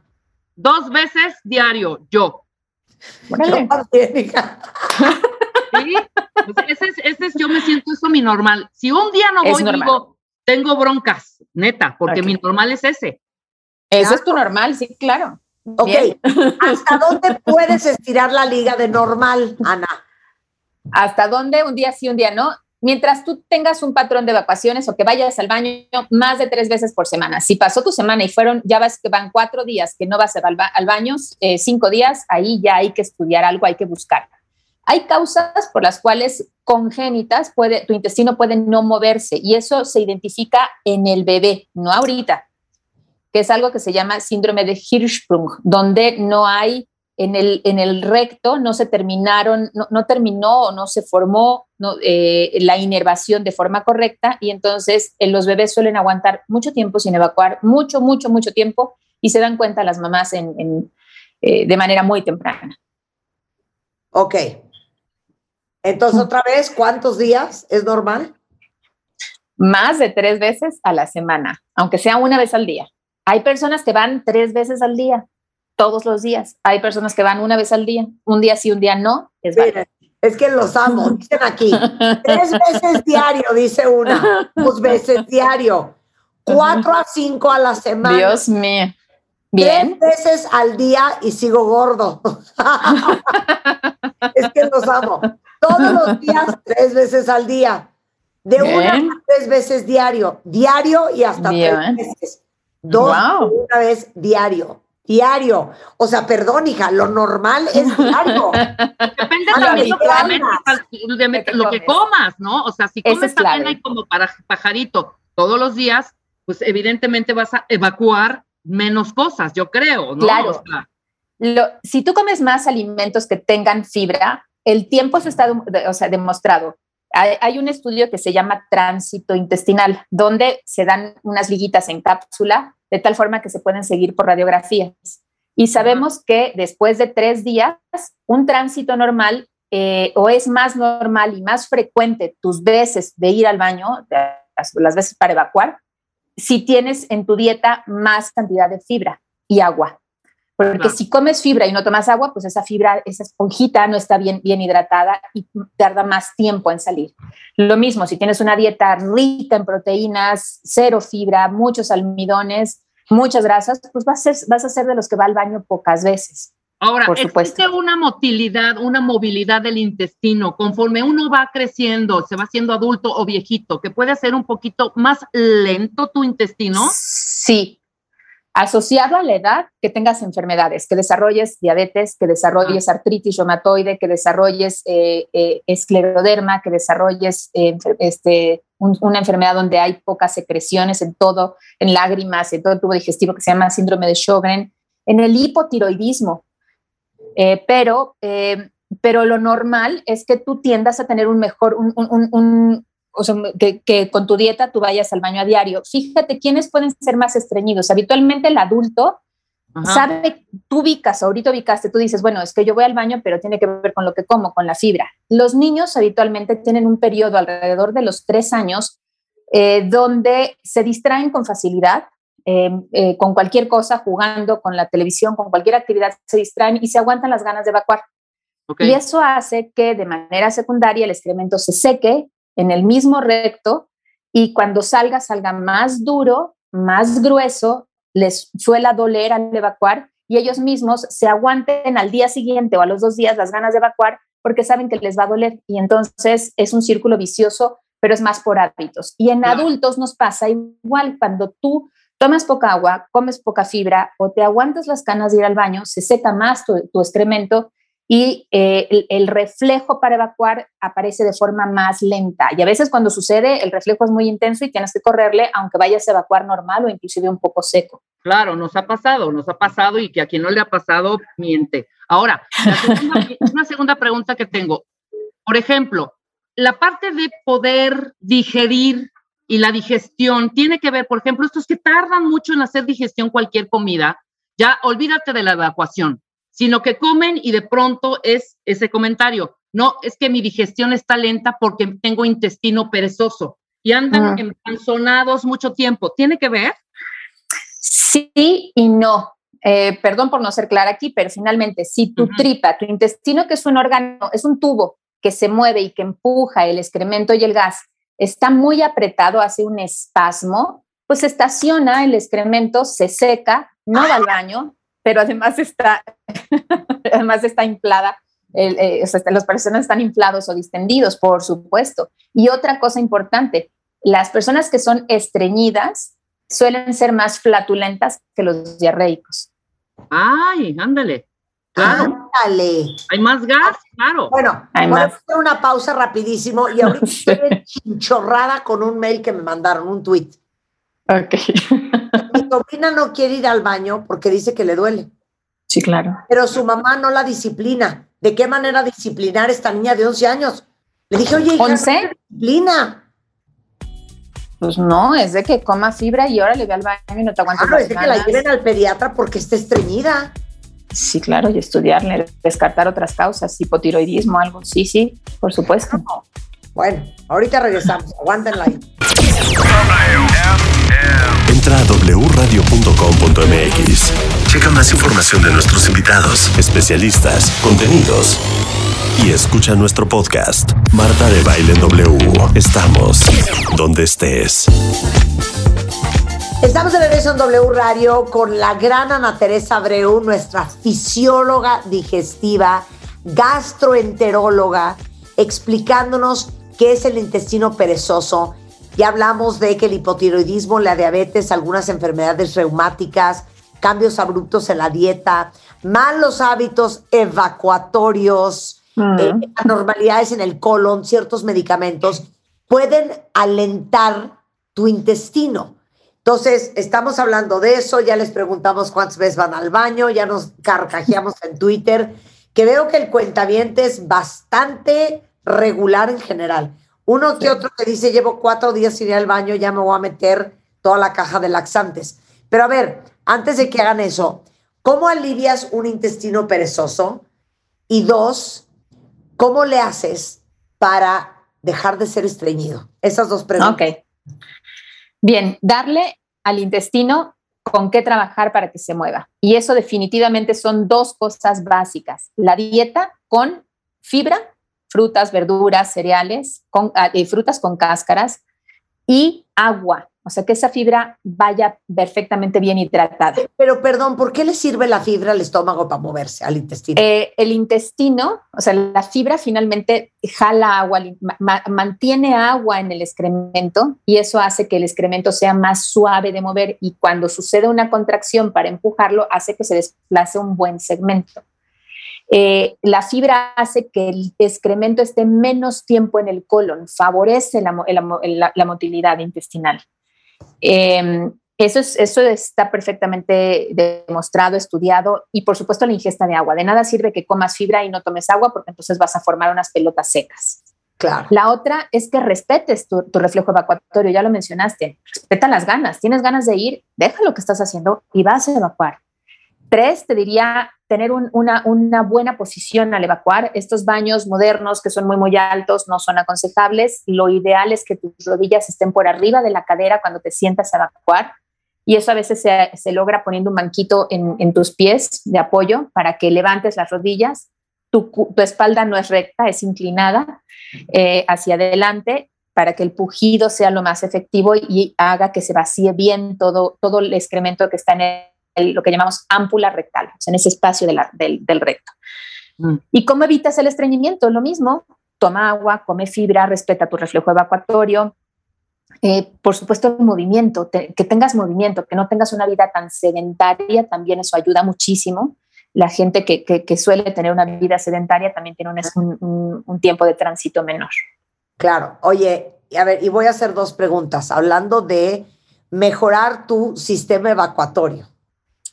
Y quiero que lo digas y quiero que lo digas en fuerte. A ver. ¿Qué opinión te merece los hombres? Porque aparte, no sé por qué es más de hombre que de mujer. ¿Qué Que vas a se decir? sientan a ir al baño Y lloras. 25 minutos, leen Ah, sí. revistas, juegan en el iPad, agarran el celular y llevan 23 minutos en la taza sentados y no lo sacas ni con grúa. Se puede estar incendiando la casa y no se mueven. Así. Es Bueno, más de sí. hombres. Explicas ese, por qué ese sistema y ese sistema funciona de acuerdo a una gastroenteróloga de tu talla. Pues no es aconsejable, ¿por qué? Porque finalmente el ano, si, te- si, si pensamos en cómo está, pu- está nuestro ano, está empujado hacia adentro por los, por los glúteos, por las pompas. Y en el momento en el que nos sentamos en el baño a evacuar, lo que hacemos es exponerlo. Las pompas se estiran y se expone el ano. ¿Y qué sucede? Como ya no tiene la humedad que habitualmente debe tener esa zona, que es una zona eh, muscular, pero tiene también mucosa muy cercana, se reseca y entonces es más fácil que cuando pujen, entonces se fisuren eh, y, y- sangren. Es algo, más, es algo más común en las personas que están tiempo en el baño. El, el consejo es, por supuesto, si tienes ganas de evacuar, ve ve evacuar. Si te metiste al baño y en los primeros cinco minutos no evacuaste, levántate y vete. Y hasta que, Claro. o sea, por supuesto, te lavas las manos y después vas a evacuar hasta que vuelvas a tener el reflejo. Lo que, lo que menciona Marta es maña, o sea, la verdad es que es maña por parte de muchos hombres y también algunas mujeres que lo que hacen es logran la evacuación porque la hacen en los primeros minutos, pero después se quedan en el baño. Claro. Es como un time off que hacen de todo lo demás, un tiempo fuera, pero realmente y, y- y sí tiene que ver con, con tu personalidad, qué tan dinámico sea. Pues, habitualmente las personas dinámicas es vas al baño, vas a lo que vas y después te Claro, y sales. vámonos, te limpias y a lo que sigue, te lavas las manos y Sí, adelante. claro. Pero entonces, pujar no es recomendable. Estarse horas para que salga el producto. No, No, a no, ver, Oye, no, no, no. oye, Ese Yo es un buen como punto. voy entrando, voy saliendo, ¿eh? Así, Sí, claro. claro, o sea, lo que vas, es que a lo que vas. Lo que menciona eh, Rebe es bien importante. Si tú piensas que si te sientas puedes provocar la evacuación estando pujando y pujando y pujando, lo único que vas a hacer es lastimarte. Claro. Formar desde divertículos, o sea, por, por- por el incremento en la presión, saculaciones o incluso favorecer este, eh, prolapsos rectales o hasta hemorroides. Entonces, lo aconsejable es pujar para sacar el excremento, pero ya es cuando ya lo sientes. El, el punto es, ante el reflejo, solucionalo. Siéntate y puja. Claro, por supuesto. Oye, dice aquí una cuenta totalmente lo que estás diciendo, mana. Mi esposa hasta se le duermen los pies y no puede caminar cuando se para. Que se echa ¿Qué? ¿Por qué? 25 Ese efecto. Ese efecto, ¿por qué se te duermen de pronto las piernas? Porque me ha pasado también, y quien, Sí, claro. quien diga que no miente. ¿Por qué se duermen? Porque la- al estar aplastados en el baño, en la forma occidental que tenemos de evacuar, que es, es, pues, es la sentadera del baño, aplastas los nervios este, de la pierna, los comprimes y se adormecen, por supuesto. No, bueno, me, me he carcajeado, de verdad. Es horrible. No, bueno, yo me he carcajeado más. 100%. Bueno, ahora, ¿cuándo deben de tomar laxantes, fibras? Ah, bueno. La verdad es que hay que evitar los laxantes. Muy buena pregunta. Hay que evitar los laxantes de manera rutinaria. Hay que inducir, hay que favorecer lo normal, que es si tú comes fibra, tomas agua, respetas tus reflejos, vas, te sientas y haces el baño.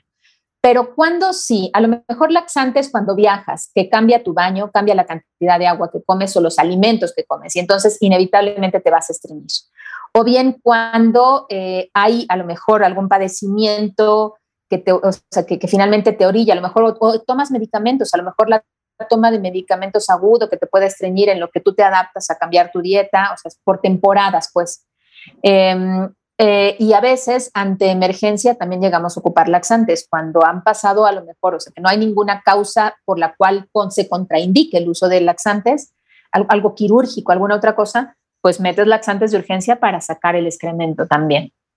Eh, pero los laxantes de forma rutinaria mmm, de, preferimos evitarlos. Hay indicaciones muy precisas.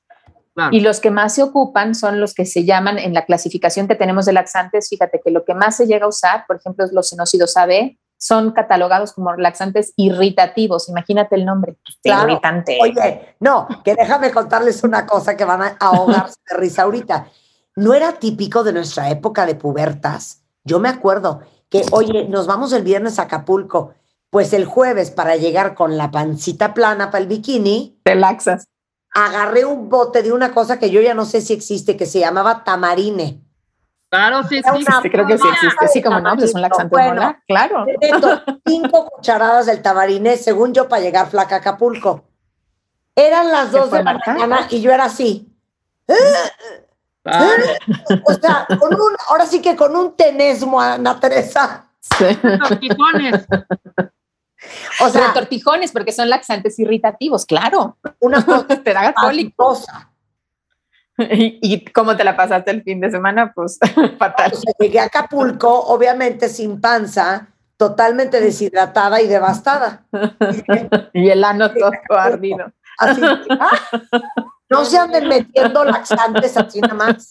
No, no, no, no, no. Y son, son, además te lo tiene que indicar tu médico. A ver, Sí, claro. a ver, voy a hacer otra pregunta. Quiero hacer otra pregunta porque Rebeca y yo nos molestamos mucho de esto, de que cuando seamos viejitas, una se va a poner el supositorio a la otra. Entonces quiero hacer una pregunta. ¿Por qué a los bebés los estimulan con supositorios de glicerina y yo no Ajá. puedo estimular a Rebeca con un supositorio Sí de puedes, sí puedes, sí puedes. Falta que quieran las dos, porque ahí sí tiene que haber un consenso. Perdón que me meta, pero claro que puedes. Este es Tere Díaz, es Tere Díaz. A ver, contesta la Teresa. ¿No puedes estimular a Rebeca con un supositorio? Bueno, el bebé, el bebé es inocente en todos los aspectos. Entonces, el, momen- el momento de poner un lubricante, pero, pero, pues entra, entra eh, abriendo, generando espacio en, en- el ámpula rectal, que habitualmente el recto está apretado, hace que favorezcas este mecanismo de ganas de evacuar, estimula. Pero Claro. nosotros como adultos, pues finalmente tú puedes apretar. Eh, Esto es, esto es un acto, el apretar, la- aguantarse las ganas, esto es un acto voluntario. Ya, Entonces, entonces, pues ya como adultos, pues aunque tengas el supositorio, te aprietas. ya, no, entonces no, no, serviría con Rebeca porque yo creo que Rebeca tiene el recto bien aguado. Pero ¿Cómo ¿sabes es qué? Puedes introducir, perdón, Ana, tú nos corregirás, dos, dos, dos al mismo tiempo. eh, Ay, no, lo he bueno. escuchado cuando hay una No, situación, cuando hay una situación muy compleja y de que, de que funciona, funciona. Pero es una rareza y lo ideal es no estimular el ano. Lo ideal. A ver, Tere, que nos explique Tere. espérame, ¿qué estás diciendo, Tere? Sí, Hay cañón. momentos difíciles, muy difíciles, que yo recuerdo en algunos embarazos que el médico me dijo, no uno, dos. Y dos, perdón, no, no, no, tampoco, la cara de Rebeca. Pero, De que hay un apoyo, hay un apoyo. No, ya no, no, sabemos, no. ya no. sabemos el, el ano guango de quién es. Eh, claro, a ver, Tere, lo que estás No diciendo. tiene que ver con el ano, no tiene que ver con el ano, tiene que ver con lo que te pasó. La palabra ano de entrada es horrenda. Es muy molesta, pero tú la dijiste, yo no la quería decir. A ver, Tere, dijiste. Tere, le estás diciendo a Ana Teresa Abreu que tú te has metido dos dedos al recto. No, no dije dos dedos. No dije dos dedos, ni te voy a decir que me he metido al recto porque no tienes por qué preguntarme eso. Me he metido dos supositorios al mismo tiempo, uno tras otro, de glicerina. Pero es uno tras otro. Ah, claro. Sí, claro. es que tú, es que pusiste así el de los dedos No, dos. bueno, Claro, todo el mundo dijo que ella manejará, ella manejará su estilo Uno y otro. Exacto. Uno y otro, pero se es. lubrica, o sea, como es glicerina, se está, de- o sea, lo estás introduciendo y se está desbaratando. El, recto es de las zonas que, so- que tienen más temperatura junto con la boca. O sea, lo que estás Entonces- diciendo tú, Ana Teresa, es que en vez de Se derrite. dos supositorios de glicerina, Tere Díaz hubiese metido dos dedos llenos de vaselina y hubiera sido igual. No, No, no, no, no. Es No. que también hay que distinguir qué es lo que estás necesitando en ese momento. Porque Sí, claro, la cantidad de ya lubricante. Es como que siento que es ociosidad. pero Yo ¿qué fue me he esto? O metido sea, lo que hiciste. para poder Sí, no. evacuar, Yo jamás. tampoco. Sí yo me lo he metido, me he metido neumelubrinas en algún momento en hace 30 años para que se, algún El control de la temperatura, de sí. temperatura Ok. y, y es funcional. Ok, Tere, Sí, te nosotros estábamos teniendo una conversación médica profesional. Bueno, ya Nada más llegaste y descompusiste todo. Es. Bueno, cuando, cuando uno tiene cierta experiencia, opina. Porque, pero, pero la parte de esa que ya agregaste tú, ya siento que es de otro. Sí, pero de sí, otro tema. tú, tú sí te voy a- pusiste uno seguido de otro y eso Exacto. finalmente lo que fue fue cantidad de lubricante. Lo que en un lubricaste momento fue de mucha crisis, lubricación. Ana Teresa, en un momento de mucha crisis, apoyada y respaldada por el médico tratante. Eso, Ok, y funcionó. Ahora, no, no fue mi Claro. iniciativa, estoy aburrida, ¿qué hago? ¿Me pongo dos supositorios de Ok, seguridad? No. a ver, nada más quiero hacer otra pregunta, Ana Teresa. Biológicamente hablando, tenemos dos casos muy particulares. Eh, Tere y Rebeca son Ay. muy altas.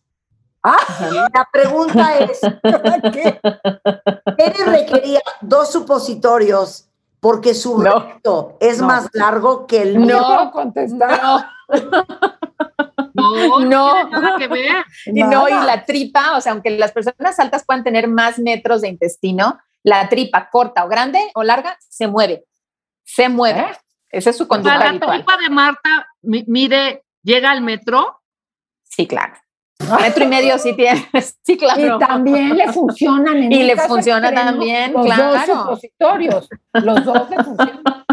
¡Qué No, bueno. horror! ¡Qué horror! Oye, Ana Teresa, para todos los cuentavientes que necesiten un biólogo digestivo y a su gastroenterólogo, eh, incluyendo a Tere Díaz, claramente, Sí, sí, claro. ¿dónde te encuentran?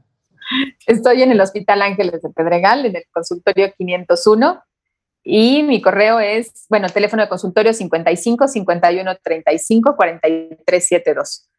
Mi correo tres veces a nanbr571 arroba gmail.com. Ok, en mi vida he oído un peor correo que el tuyo. Nunca. Sí, el mío está horrible, yo lo sé. ¿Cómo es otra vez tu correo?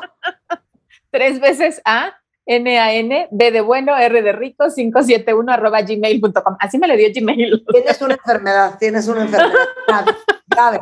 O sea, grave. Que no se resuelve con supositorio. No, que exacto. esto no se resuelve con supositorios. ¿eh? Oiga, la, la doctora Ana Teresa Abreu de verdad es una de las gastroenterólogas y fisiólogas digestivas más reconocidas del país. Es profesora en la UNAM, es conferencista a nivel internacional y aparte es experta en microbiota, probióticos y prebióticos. Y les urge verla. Yo les voy a poner su mail en mi Twitter, les voy a poner su voy a apoyar. Y en el directorio que tenemos en martadebaile.com ahí está toda su información. Te mandamos un beso, Ana Teresa. Un Gracias. abrazo enorme. Cuídense, por favor. Pero por sobre todo por reírte con nosotros, especialmente No, bueno. que es, es difícil. Regresando, Hecho, hecho. lanzamos revista MOA de este mes de noviembre y adivinen qué es la portada. Dos supositorios de glicerina. Ahorita hablamos de esto al regresar. No se vayan. Síguenos en Spotify y escucha todos nuestros playlists y contenidos. Búscanos como Marta de Baile. Estamos de regreso en W Radio. Obvio, la portada de revista MOA de noviembre no tiene nada que ver con lo que les dije antes del corte. ¿Saben cuál es la portada de MOA del mes de noviembre? Natalie Rotterman, ¿por qué querías hablarle a los moanáticos y cuentavientes sobre el narcisismo? Venga, Yo, yo, yo. Y Marta, tú también. 100%. También, o sea, todos, todos, como siempre decimos, ah, siempre estamos buscando los temas que estén en boca de todo el mundo. Y a mí lo que me fascinó del narcisismo, que ahorita vamos a ahondar con, con la magnífica Tere Díaz, es que me empecé a dar cuenta y me empecé a meter en el tema de que hay tantos tipos de narcisistas diferentes. Siento que decimos, alguien dice narciso y te esperas a alguien que se está viendo en el espejo, que se ama, que habla fuerte, que está en los escenarios. y, y la verdad es que hay miles de otros tipos que son igual o más tóxicos todavía. Ahorita vamos a ahondar en eso con Tere Díaz, pero se me hizo un tema de verdad fascinante. Y ahora sí, como decimos Marta y yo, de repente me empecé a meter, meter, meter y nos chupó el túnel y nos dimos cuenta que era todo un universo el tema del narcisismo. Este, entonces, pues nada, nos fascinó y la sorpresa mayor que teníamos ahorita, también estamos celebrando las 80 ediciones de MOA, pero la sorpresa es que como todos tenemos un poquito de narcisismo, nuestra portada es un espejo porque hay que vernos a, a, nosotros antes y hay que ver hacia adentro y hay que ver qué tipo de narcisismo y cuánto narcisismo tenemos para después ver cómo analizamos a los que nos rodean, cómo navegamos y qué onda con el narcisismo. Pero es muy importante vernos. Entonces, la portada es un espejo, es plateada. ¡Wow! Qué Ahora, a ver, yo le tengo una pregunta a Tere Díaz, que es parte de las plumas que escribieron en esta edición todos somos un poco narcisistas, ¿no? Yo creo que todos, todos somos muchas cosas, Marta. Todos somos muchas cosas. Medio obsesivos, medio histriónicos, medio fóbicos, en distinta medida. Ahora, en un mundo que privilegia la individualidad, la libertad, el hedonismo, te puedes hacer más autocentrado. Importarte más tú. Y aquí viene la distinción entre autocentrado y narcisista, porque los narcisistas, como cualquier estructura de carácter, pueden ir desde ciertos rasgos más menos, que como tú dices, todos somos, hasta francos trastornos de personalidad, ya no te digo psicopatías, donde la persona, olvídate que se va a ver al espejo, se va a ver al espejo para arreglarse el este, para el otro, para decir todos son unos pendejos menos yo, pero no va a ser una reflexión personal. Y ese es el extremo del narcisista, donde hay muy poca autoconciencia y todos sus problemas tienen que ver con los demás, sea la modalidad que sea. Pero que yo creo que incluso ser y manejarnos en la vida como un sistema solar donde tú eres el sol, el centro, y hay una serie de personas, eventos, actividades que están alrededor de ti y que vas gestionando qué tan cerca, qué tan lejos, qué tanto quieres estar, los tenerlos en tu línea de Mercurio o los mandas a Plutón o a la fregada, es parte de una claridad y autoconciencia de qué, quién eres y qué necesitas. Pero de ahí a qué grado de, de, de um, síntomas presentas que los mencionaremos, ahí viene el continuum, que ahora sí que qué tan canija eres, ¿no? Y esa sería la distinción. Claro. Ahora, ¿cómo sabes que alguien es narcisista? Y el, na el narcisista se nace o se hace. Bueno, te voy a contestar primero la primera. Y la primera tiene que ver con una serie de rasgos que a veces son más sutiles porque son muy inteligentes y son muy seductores, muy manipuladores, y tú estás muy necesitada, te la vas a comprar, ¿no? Hay rasgos que son más manifiestos que otros y ahí te van los rasgos generales. Son personas, en términos generales, tienden a ser seductoras y no seductoras de mi vida, mi amor, sino que te dicen algo que te enganchan, que te confirman, saben qué comentar, cómo aproximarse, qué ofrecerte de manera en que te seduzcan, en te seduzcan para hacer un negocio, para que les prestes lana, para que les prestes tu coche, para que los invites a no sé dónde. Son seductores. Ojo, usando no nada más, porque a todos nos conviene ser seductores, en el sentido de que te intereses en mi vida, que quieras ser parte de mi vida, pero desde la manipulación. O sea, alteran la realidad, pueden ser incongruentes, darte a tole con el dedo, falsear información, hay una deshonestidad, o sea, hay una manipulación, una sana seducción te lleva a interesarte por mí. El seductor manipula. A veces pasa al grado de usar información alterada para incluso amenazar o dejarte ver que si no haces tal cosa te va a pasar la otra. Tres, realmente son poco empáticos. Es gente que cuando llora de corazón es porque eh, le fue mal a ella. Tienen muy poca capacidad de realmente preocuparse, sentir y experimentar desde lo que es la genuina compasión, lo que al otro le está pasando. Se conmueven muy poco por los dolores de los demás. Otra cosa es, van primero, sea cual sea su estrategia, ellos buscan conseguir lo que necesitan. Otra característica, les cuestan las relaciones horizontales. O se sienten menos y alaban a los que tienen más, saben más, han logrado más, son más guapos, dependiendo de cuál sea su tema personal, porque de algunos es el dinero, de otros es las conquistas, de otro es la carrera académica, de otro es las propiedades materiales, o los, o los ven más y a esos respetan, o los ven menos y literalmente to- van cortando cabezas para ellos sentirse más altos. Todos son unos pendejos menos yo. Este no sabe, este es un inútil, este es un ignorante, este ta, ta, ta. Estas te diría que son las características principales. O sea, y a veces a mayor perversión, porque está el perverso narcisista, eh, hay, hay, hay estrategias mucho más maquiavélicas. Y ojo, normalmente lo que los mueve es el abuso. ¿Yo qué saco de ti? Si de, en ti no veo nada que me sume, claro. no me sirves, no me interesas, no me importas. Claro. Qué hueva me das. Pero a ver, pero a ver, pero a ver, y yo como les digo ahorita, o sea, lo principal es que la portada tiene un espejo porque hay que vernos a nosotros mismos, pero esto viene acompañado de un test, pero yo necesito que lean realmente el artículo completo.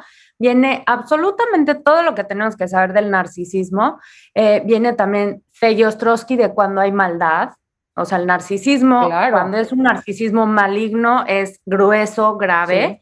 Este, y tenemos muchísimo de la doctora Ramani también, que es profesora en psicología en la Universidad del Estado de California, que literalmente ha dedicado todo su estudio a la psicología. Entonces, una vez que ya hayan leído todo lo que son, quiénes, cómo, de qué formas y cómo vienen, les tengo un test increíble en la revista para que ustedes midan en la privacidad de sus hogares, no le tienen que compartir a nadie sus respuestas, lo que, lo que, para que ustedes vean su grado de narcisismo. Entonces, les voy a dar una probadita del test. A ver, échate unas tres, échate Viene. tres, échate tres Órale, perras. me voy a echar tres perras. A ver. Cuando alguien me echa un piropo, ¿me muero de la pena? A. Cero. Me encanta. B. Pues sí Ay, a mí sí me da pena, a mí sí me da pena. C. No sé ni dónde meterme. Ok, A mí no me da A ver, ahí les va. Cuatro. Es difícil que algo o alguien me dé ternura. Me parece condescendiente. A. A mí me da ternura todo. Ok, a ver. Sí, es raro que me pase. B, solo si es algo muy cute. Cero, todo me da ternura. A ver, otra. Tengo un gran talento para convencer e influenciar a los demás. Em, otra. Constantemente pienso que nadie va a hacer las cosas tan bien como yo. No. Ay, sí, Rebeca, cómo no. Yo sí Luego. padezco de eso, sí lo padezco, la verdad. No A ver, veo con claridad cuando la gente me tiene envidia, porque me pasa seguido. No, eso no. ¿O sí? Luego, a ver, la mayoría de la gente no sabe cómo ser buen amigo o buena pareja y siempre decepciona. O sea, estas son temas, cosas, preguntas de para ver cómo es tu percepción de tu alrededor según tu grado de narcisismo, ¿no? Claro. Entonces, no les voy a revelar todas las preguntas para que No. vayan y hagan el test. Lo vamos a hacer en descargable también. No, en y haga- oye, y háganselo a sus seres queridos, hija. Claro, yo les digo, puede ser en privado ustedes. Primero mídanse su grado y vean si tienen la capacidad, de verdad, la autoridad moral para ir a hacerles otro el test a alguien más, ¿no? O a ver si necesitas tú checarte el tuyo. Pero bueno, está muy, muy divertido el artículo y de verdad está, no saben lo revelador, no saben todos los 20 que les van a caer de ustedes mismos, de la gente que los rodea. Y es un tema que de verdad está en boca de todos, no me vas a dejar mentir, Tere, porque no es que sea un nuevo descubrimiento, sino que se han dado cuenta de la toxicidad que puede traer un narcisismo y todas las formas en las que se presenta. ¿Estás de acuerdo? Y luego todas las formas en que se disculpa, porque con eso de que es que sus papás no lo vieron de chiquito, porque sí sabemos que el narcisismo es al final una vulnerabilidad profunda donde dudas tanto de tus competencias y tus capacidades que tienes que súper mostrarlas, estar repitiendo que tú sí sabes, disminuyendo a los demás o haciéndote el victimilla que necesitas, porque tú, ese es el, el, el narciso vulnerable, donde todos lo han lastimado, donde a nadie le importa, donde necesita fue, ayuda. Tere, uno de los más reveladores para mí, el narcisismo vulnerable, el narcisista vulnerable, el que todo el tiempo es sentidito, todo mundo tiene que caminar on eggshells porque ahí está, porque se Porque lo siente de todo, se siente excluido de Exacto. todo mundo, es un hijo de su madre. Ese para mí fue muy Nadie lo revelador porque estamos rodeados también de Sí. ellos. Tienes que andar con cuidado con esa gente, te hacen sentir que eres la peor persona de repente cuando no era tu intención. O sea, entonces, la, de verdad, de verdad, Tere, ¿qué tal de, de- de profundo es este tema? O sea, yo estoy fascinada. Aparte, fíjate que es fácil, como te, hay una cosa intermitente en que te dan y te, te dan, pero para quitarte. Entonces, no es que tú eres la única que me comprendes o sabes que nadie trabaja como tú. Entonces, como te dan y luego te usan, hay una confusión, no es la maldad o el abuso tan, hay, hay tanto de seducción y manipulación que genera cosas bien importantes para ver cómo te sientes. Una confusión, sí, pero no, pero me dijo, pero no me dijo, pero me da, pero me quita. Entonces te pierdes porque no es el que todas las veces o no te pela o no, sino da o quita. Eso te mantiene en un estado como de hipervigilancia, de un estrés sostenido donde tienes que estar a las vivas porque a veces sí, pero a veces no. Y eso genera un desgaste emocional importante. Pero al final te va quitando tu poder y te vas dando cuenta que hay un sometimiento ante la confusión y, y- y- y el desgaste que te genera el estrés, empieza a haber una rendición, te, rien- te vas rindiendo y esto va haciendo que te acote, que te controle, que empiezas a depender de sus opiniones o de una serie de cosas ya más materiales porque logró eh, hacer este como capelo en el que te cuida, pero te controla. Entonces, y es, una, es un tema que se da, como es estratégico, no es de un día para otro. Puede haber rasgos, pero cuando te das cuenta muchas veces, y como dices, Natalia, a mí me consultan, ya no te digo los domingos en los verdadazos, ya no te digo en las preguntas, consultan mucho porque se confunden. Y luego me pregunto, hay gente que usa el término narcisista, que sería muy interesante que leyera la revista, porque quizás es una gente muy autocentrada, que no sabe cuidar, que es inmadura, que es egoístona, pero hay una distinción eh, con el Claro. narcisismo como tal, porque es muy estratégico, ¿no? O sea, no toda la gente egoísta es narcisista. No, no necesariamente, Marta, porque la, eh, hay gente egoísta que lo hace desde un miedo, desde una desprotección, de yo voy derecho, no me quito, porque ya me fue de la... Puede ser respuesta de un estrés postraumático en donde me fue de la fastidiada, voy primero, pero desde el miedo, no desde la estrategia de control, de saber esta le voy a hacer tal para esto, de esta manera, y me voy paso uno, paso dos, primero le regalo, luego le ofrezco, luego le quito. El narcisismo lleva, digo, vuelvo al continuo. Hay gente que le sale que es muy descuidada y que no se fija y está muy pensando en de para qué le sirve cada quien y que cuando pide ayuda no la da. No la da, ¿eh? porque no empatiza con el otro o la da si va a recibir algo a cambio. Pero yo sí una distin- distinción entre un egoísmo más desde el miedo, desde la carencia, de yo, mm, pero que si me pides otro tipo de ayuda, escucho y la puedo hacer, al maquiavélico que va tejiendo la manera de dominar. Y les voy a decir una cosa. Yo creo que de las cosas más duras es de tener una mamá narcisista. Totalmente, porque te hace dudar mucho más y desde el principio, Marta, es más difícil de darte cuenta que estás atrapado en esas dinámicas, porque se confunda el amor y el uso. Amor y uso. Claro. De verdad lean el artículo, bueno, son varios, hay varios tests, porque van a entender mejor, a lo mejor a la gente que los rodea y a ustedes mismos.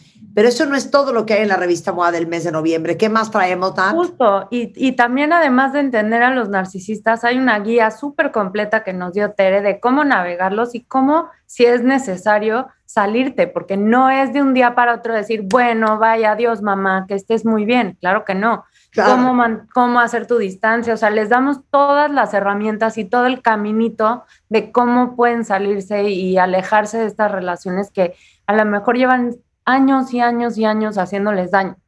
Pero bueno, Agrego algo a esto que Oye, dices, yo- Nara, yo a lo que decía tuve- Marta. Yo nada más quiero decir una cosa. Yo sí tuve un novio narcisista. Les voy a decir a qué nivel. Un día le dije, ay, me muero de ganas de ir a Escocia. Y me dijo, no, vamos a ir a Estambul. Y yo, pero es que yo tenía ganas de que me llevaras a Escocia de cumpleaños. No, no, es que tú crees que tienes ganas de ir a Escocia, pero en No. realidad tienes ganas de ir a Estambul. No, no, no, bueno, no. ¿Qué tal? No, no. ¿Qué tal no, no. pantalones? Y no te conoces, y no te conoces como yo te conozco a ti. No, Sí. tú no sabes, yo sé mejor que tú. No, lo que quieres, lo que deseas. Agrego a lo que decía Marta y a lo que decías tú, Natalie. No solo cómo salir, sino cuando has estado bajo esos efectos, decía Marta, una mamá narcisista, cómo te recuperas. Porque claro que desarrollas una estrategia sobredefensiva y a veces agresiva, donde luego eh, eh, o, o ya no quieres con nadie, o cualquier error de una persona, es que me, te quieres aprovechar de mí, es que me quieres manipular, o viceversa, te confundes y vuelves a caer. Entonces es, ¿cómo?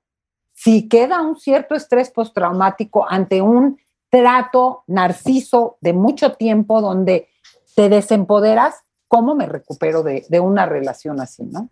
Claro. Justo.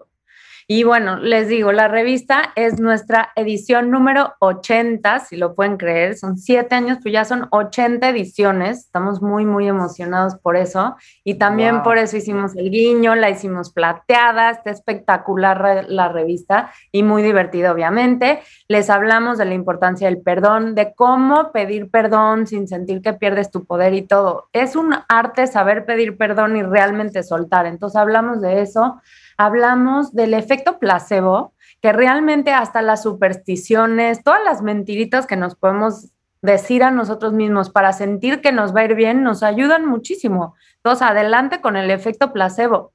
Oye, tenemos un Mua to Go divertidísimo, Marta, para que se cuiden estas fiestas y ni los dejen plantados y ni, y ni, y ni caigan en las mentiras de todas las frases que usamos para un poquito decir que ya no vas a llegar sin decir que ya no vas a llegar. O sea, O sea, primer ejemplo, vayan pidiendo sin mí, ¿eh? Oye, es típica de este, Rebeca. Sí, Otra. no, no, no, se- no. se va- les caigo al postre, si no. Yo no Exacto. puedo, pero les caigo al postre. No, bueno, Otra, no. otra buenísima es, oye, ¿y se van a ir a otro lado después? claro. La No, persona. ¿sabes Ajá. qué? A mí me vale. Esto tiene que ser un programa en donde vamos a hablar de eso y en donde van a participar los cuentavientes. 100% porque es lo que les digo ahorita, no solo es para usarlas ustedes, pero también para que no te dejen con el lugar vacío y para que Ah, sepas no. cuando ya pedir Sí, la cuenta, sí. no va a llegar Cuando el porcentaje ya es muy bajo, el porcentaje de que ocurre es muy bajo. Vamos a hacer un programa nada más para carcajearnos de eso. Oye, bueno, la revista MOA está en papel en todos los puestos de periódico y eh, autoservicios del país, pero también la pueden descargar, Natalie, en digital. La pueden descargar en revistamoa.com, ahí la tienen y como siempre nuestros adorados suscriptores ya la tienen en su correo en nuestra versión digital en lo que llega a su versión impresa que ya está en camino. Te queremos, Natalie, te queremos. Gracias y felicidades. Tere Díaz, te amo. Yo también a ustedes, para los que estén bajo los dramas del narcisismo, llamen a Psicoterapia a la Montaña 5515-0199, porque estamos abriendo un grupo de reflexión. Empodérate con otras personas y que no te vean la cara de pendejo. Eso, Chihuahua. Eso. Grupo de Todas sus acompañamiento. palabras. Grupo de Oigan, acompañamiento. igualmente. Oigan, antes de irnos, o sea, tienen que ver la nueva temporada del docu-reality de acción Metrópolis CDMX. Se estrenó hace algunas semanas por A&E y hoy es el tercer episodio a las nueve y media de la noche. Y es una serie para todos los que somos uber mega morbosos que te enseñan todo lo que viven los policías, los agentes de tránsito, desde un camillero hasta un rescatista aquí en la Ciudad de México. En el capítulo de hoy salen los tres meses de investigación, los cuerpos especiales desmantelando un punto de venta de drogas de narcomenudeo y el conductor imprudente ocasiona un accidente cuando trata de escaparse del alcoholímetro. Es que si a ustedes les encantan los rollos policíacos y bueno, esto les va a encantar. Eh, ahora sí que es Metrópolis CDMX hoy por A&E a las nueve y media de la noche. Y si quieren conocer más de este y muchos otros programas que tienen en A&E Latinoamérica, pueden ver sus redes sociales que es arroba AE Latam. Con esto nos vamos. Estamos de regreso mañana en punto de las 10 de la mañana. Besos. Espejito, espejito. Este mes, en Revista MOA, el narcisismo. ¿Cómo saber si eres o estás rodeado de ellos? Más la guía infalible para navegarlos o decirles bye bye. Además, si te cuesta en el alma pedir perdón, te decimos por qué te conviene hacerlo, pero ya. Y tenemos a tu mejor aliado para cambiar tu mente, el efecto placebo. MOA Noviembre, más de 100 páginas para celebrarnos a nosotros mismos y nuestras 80 ediciones. Una de Marta de Baile.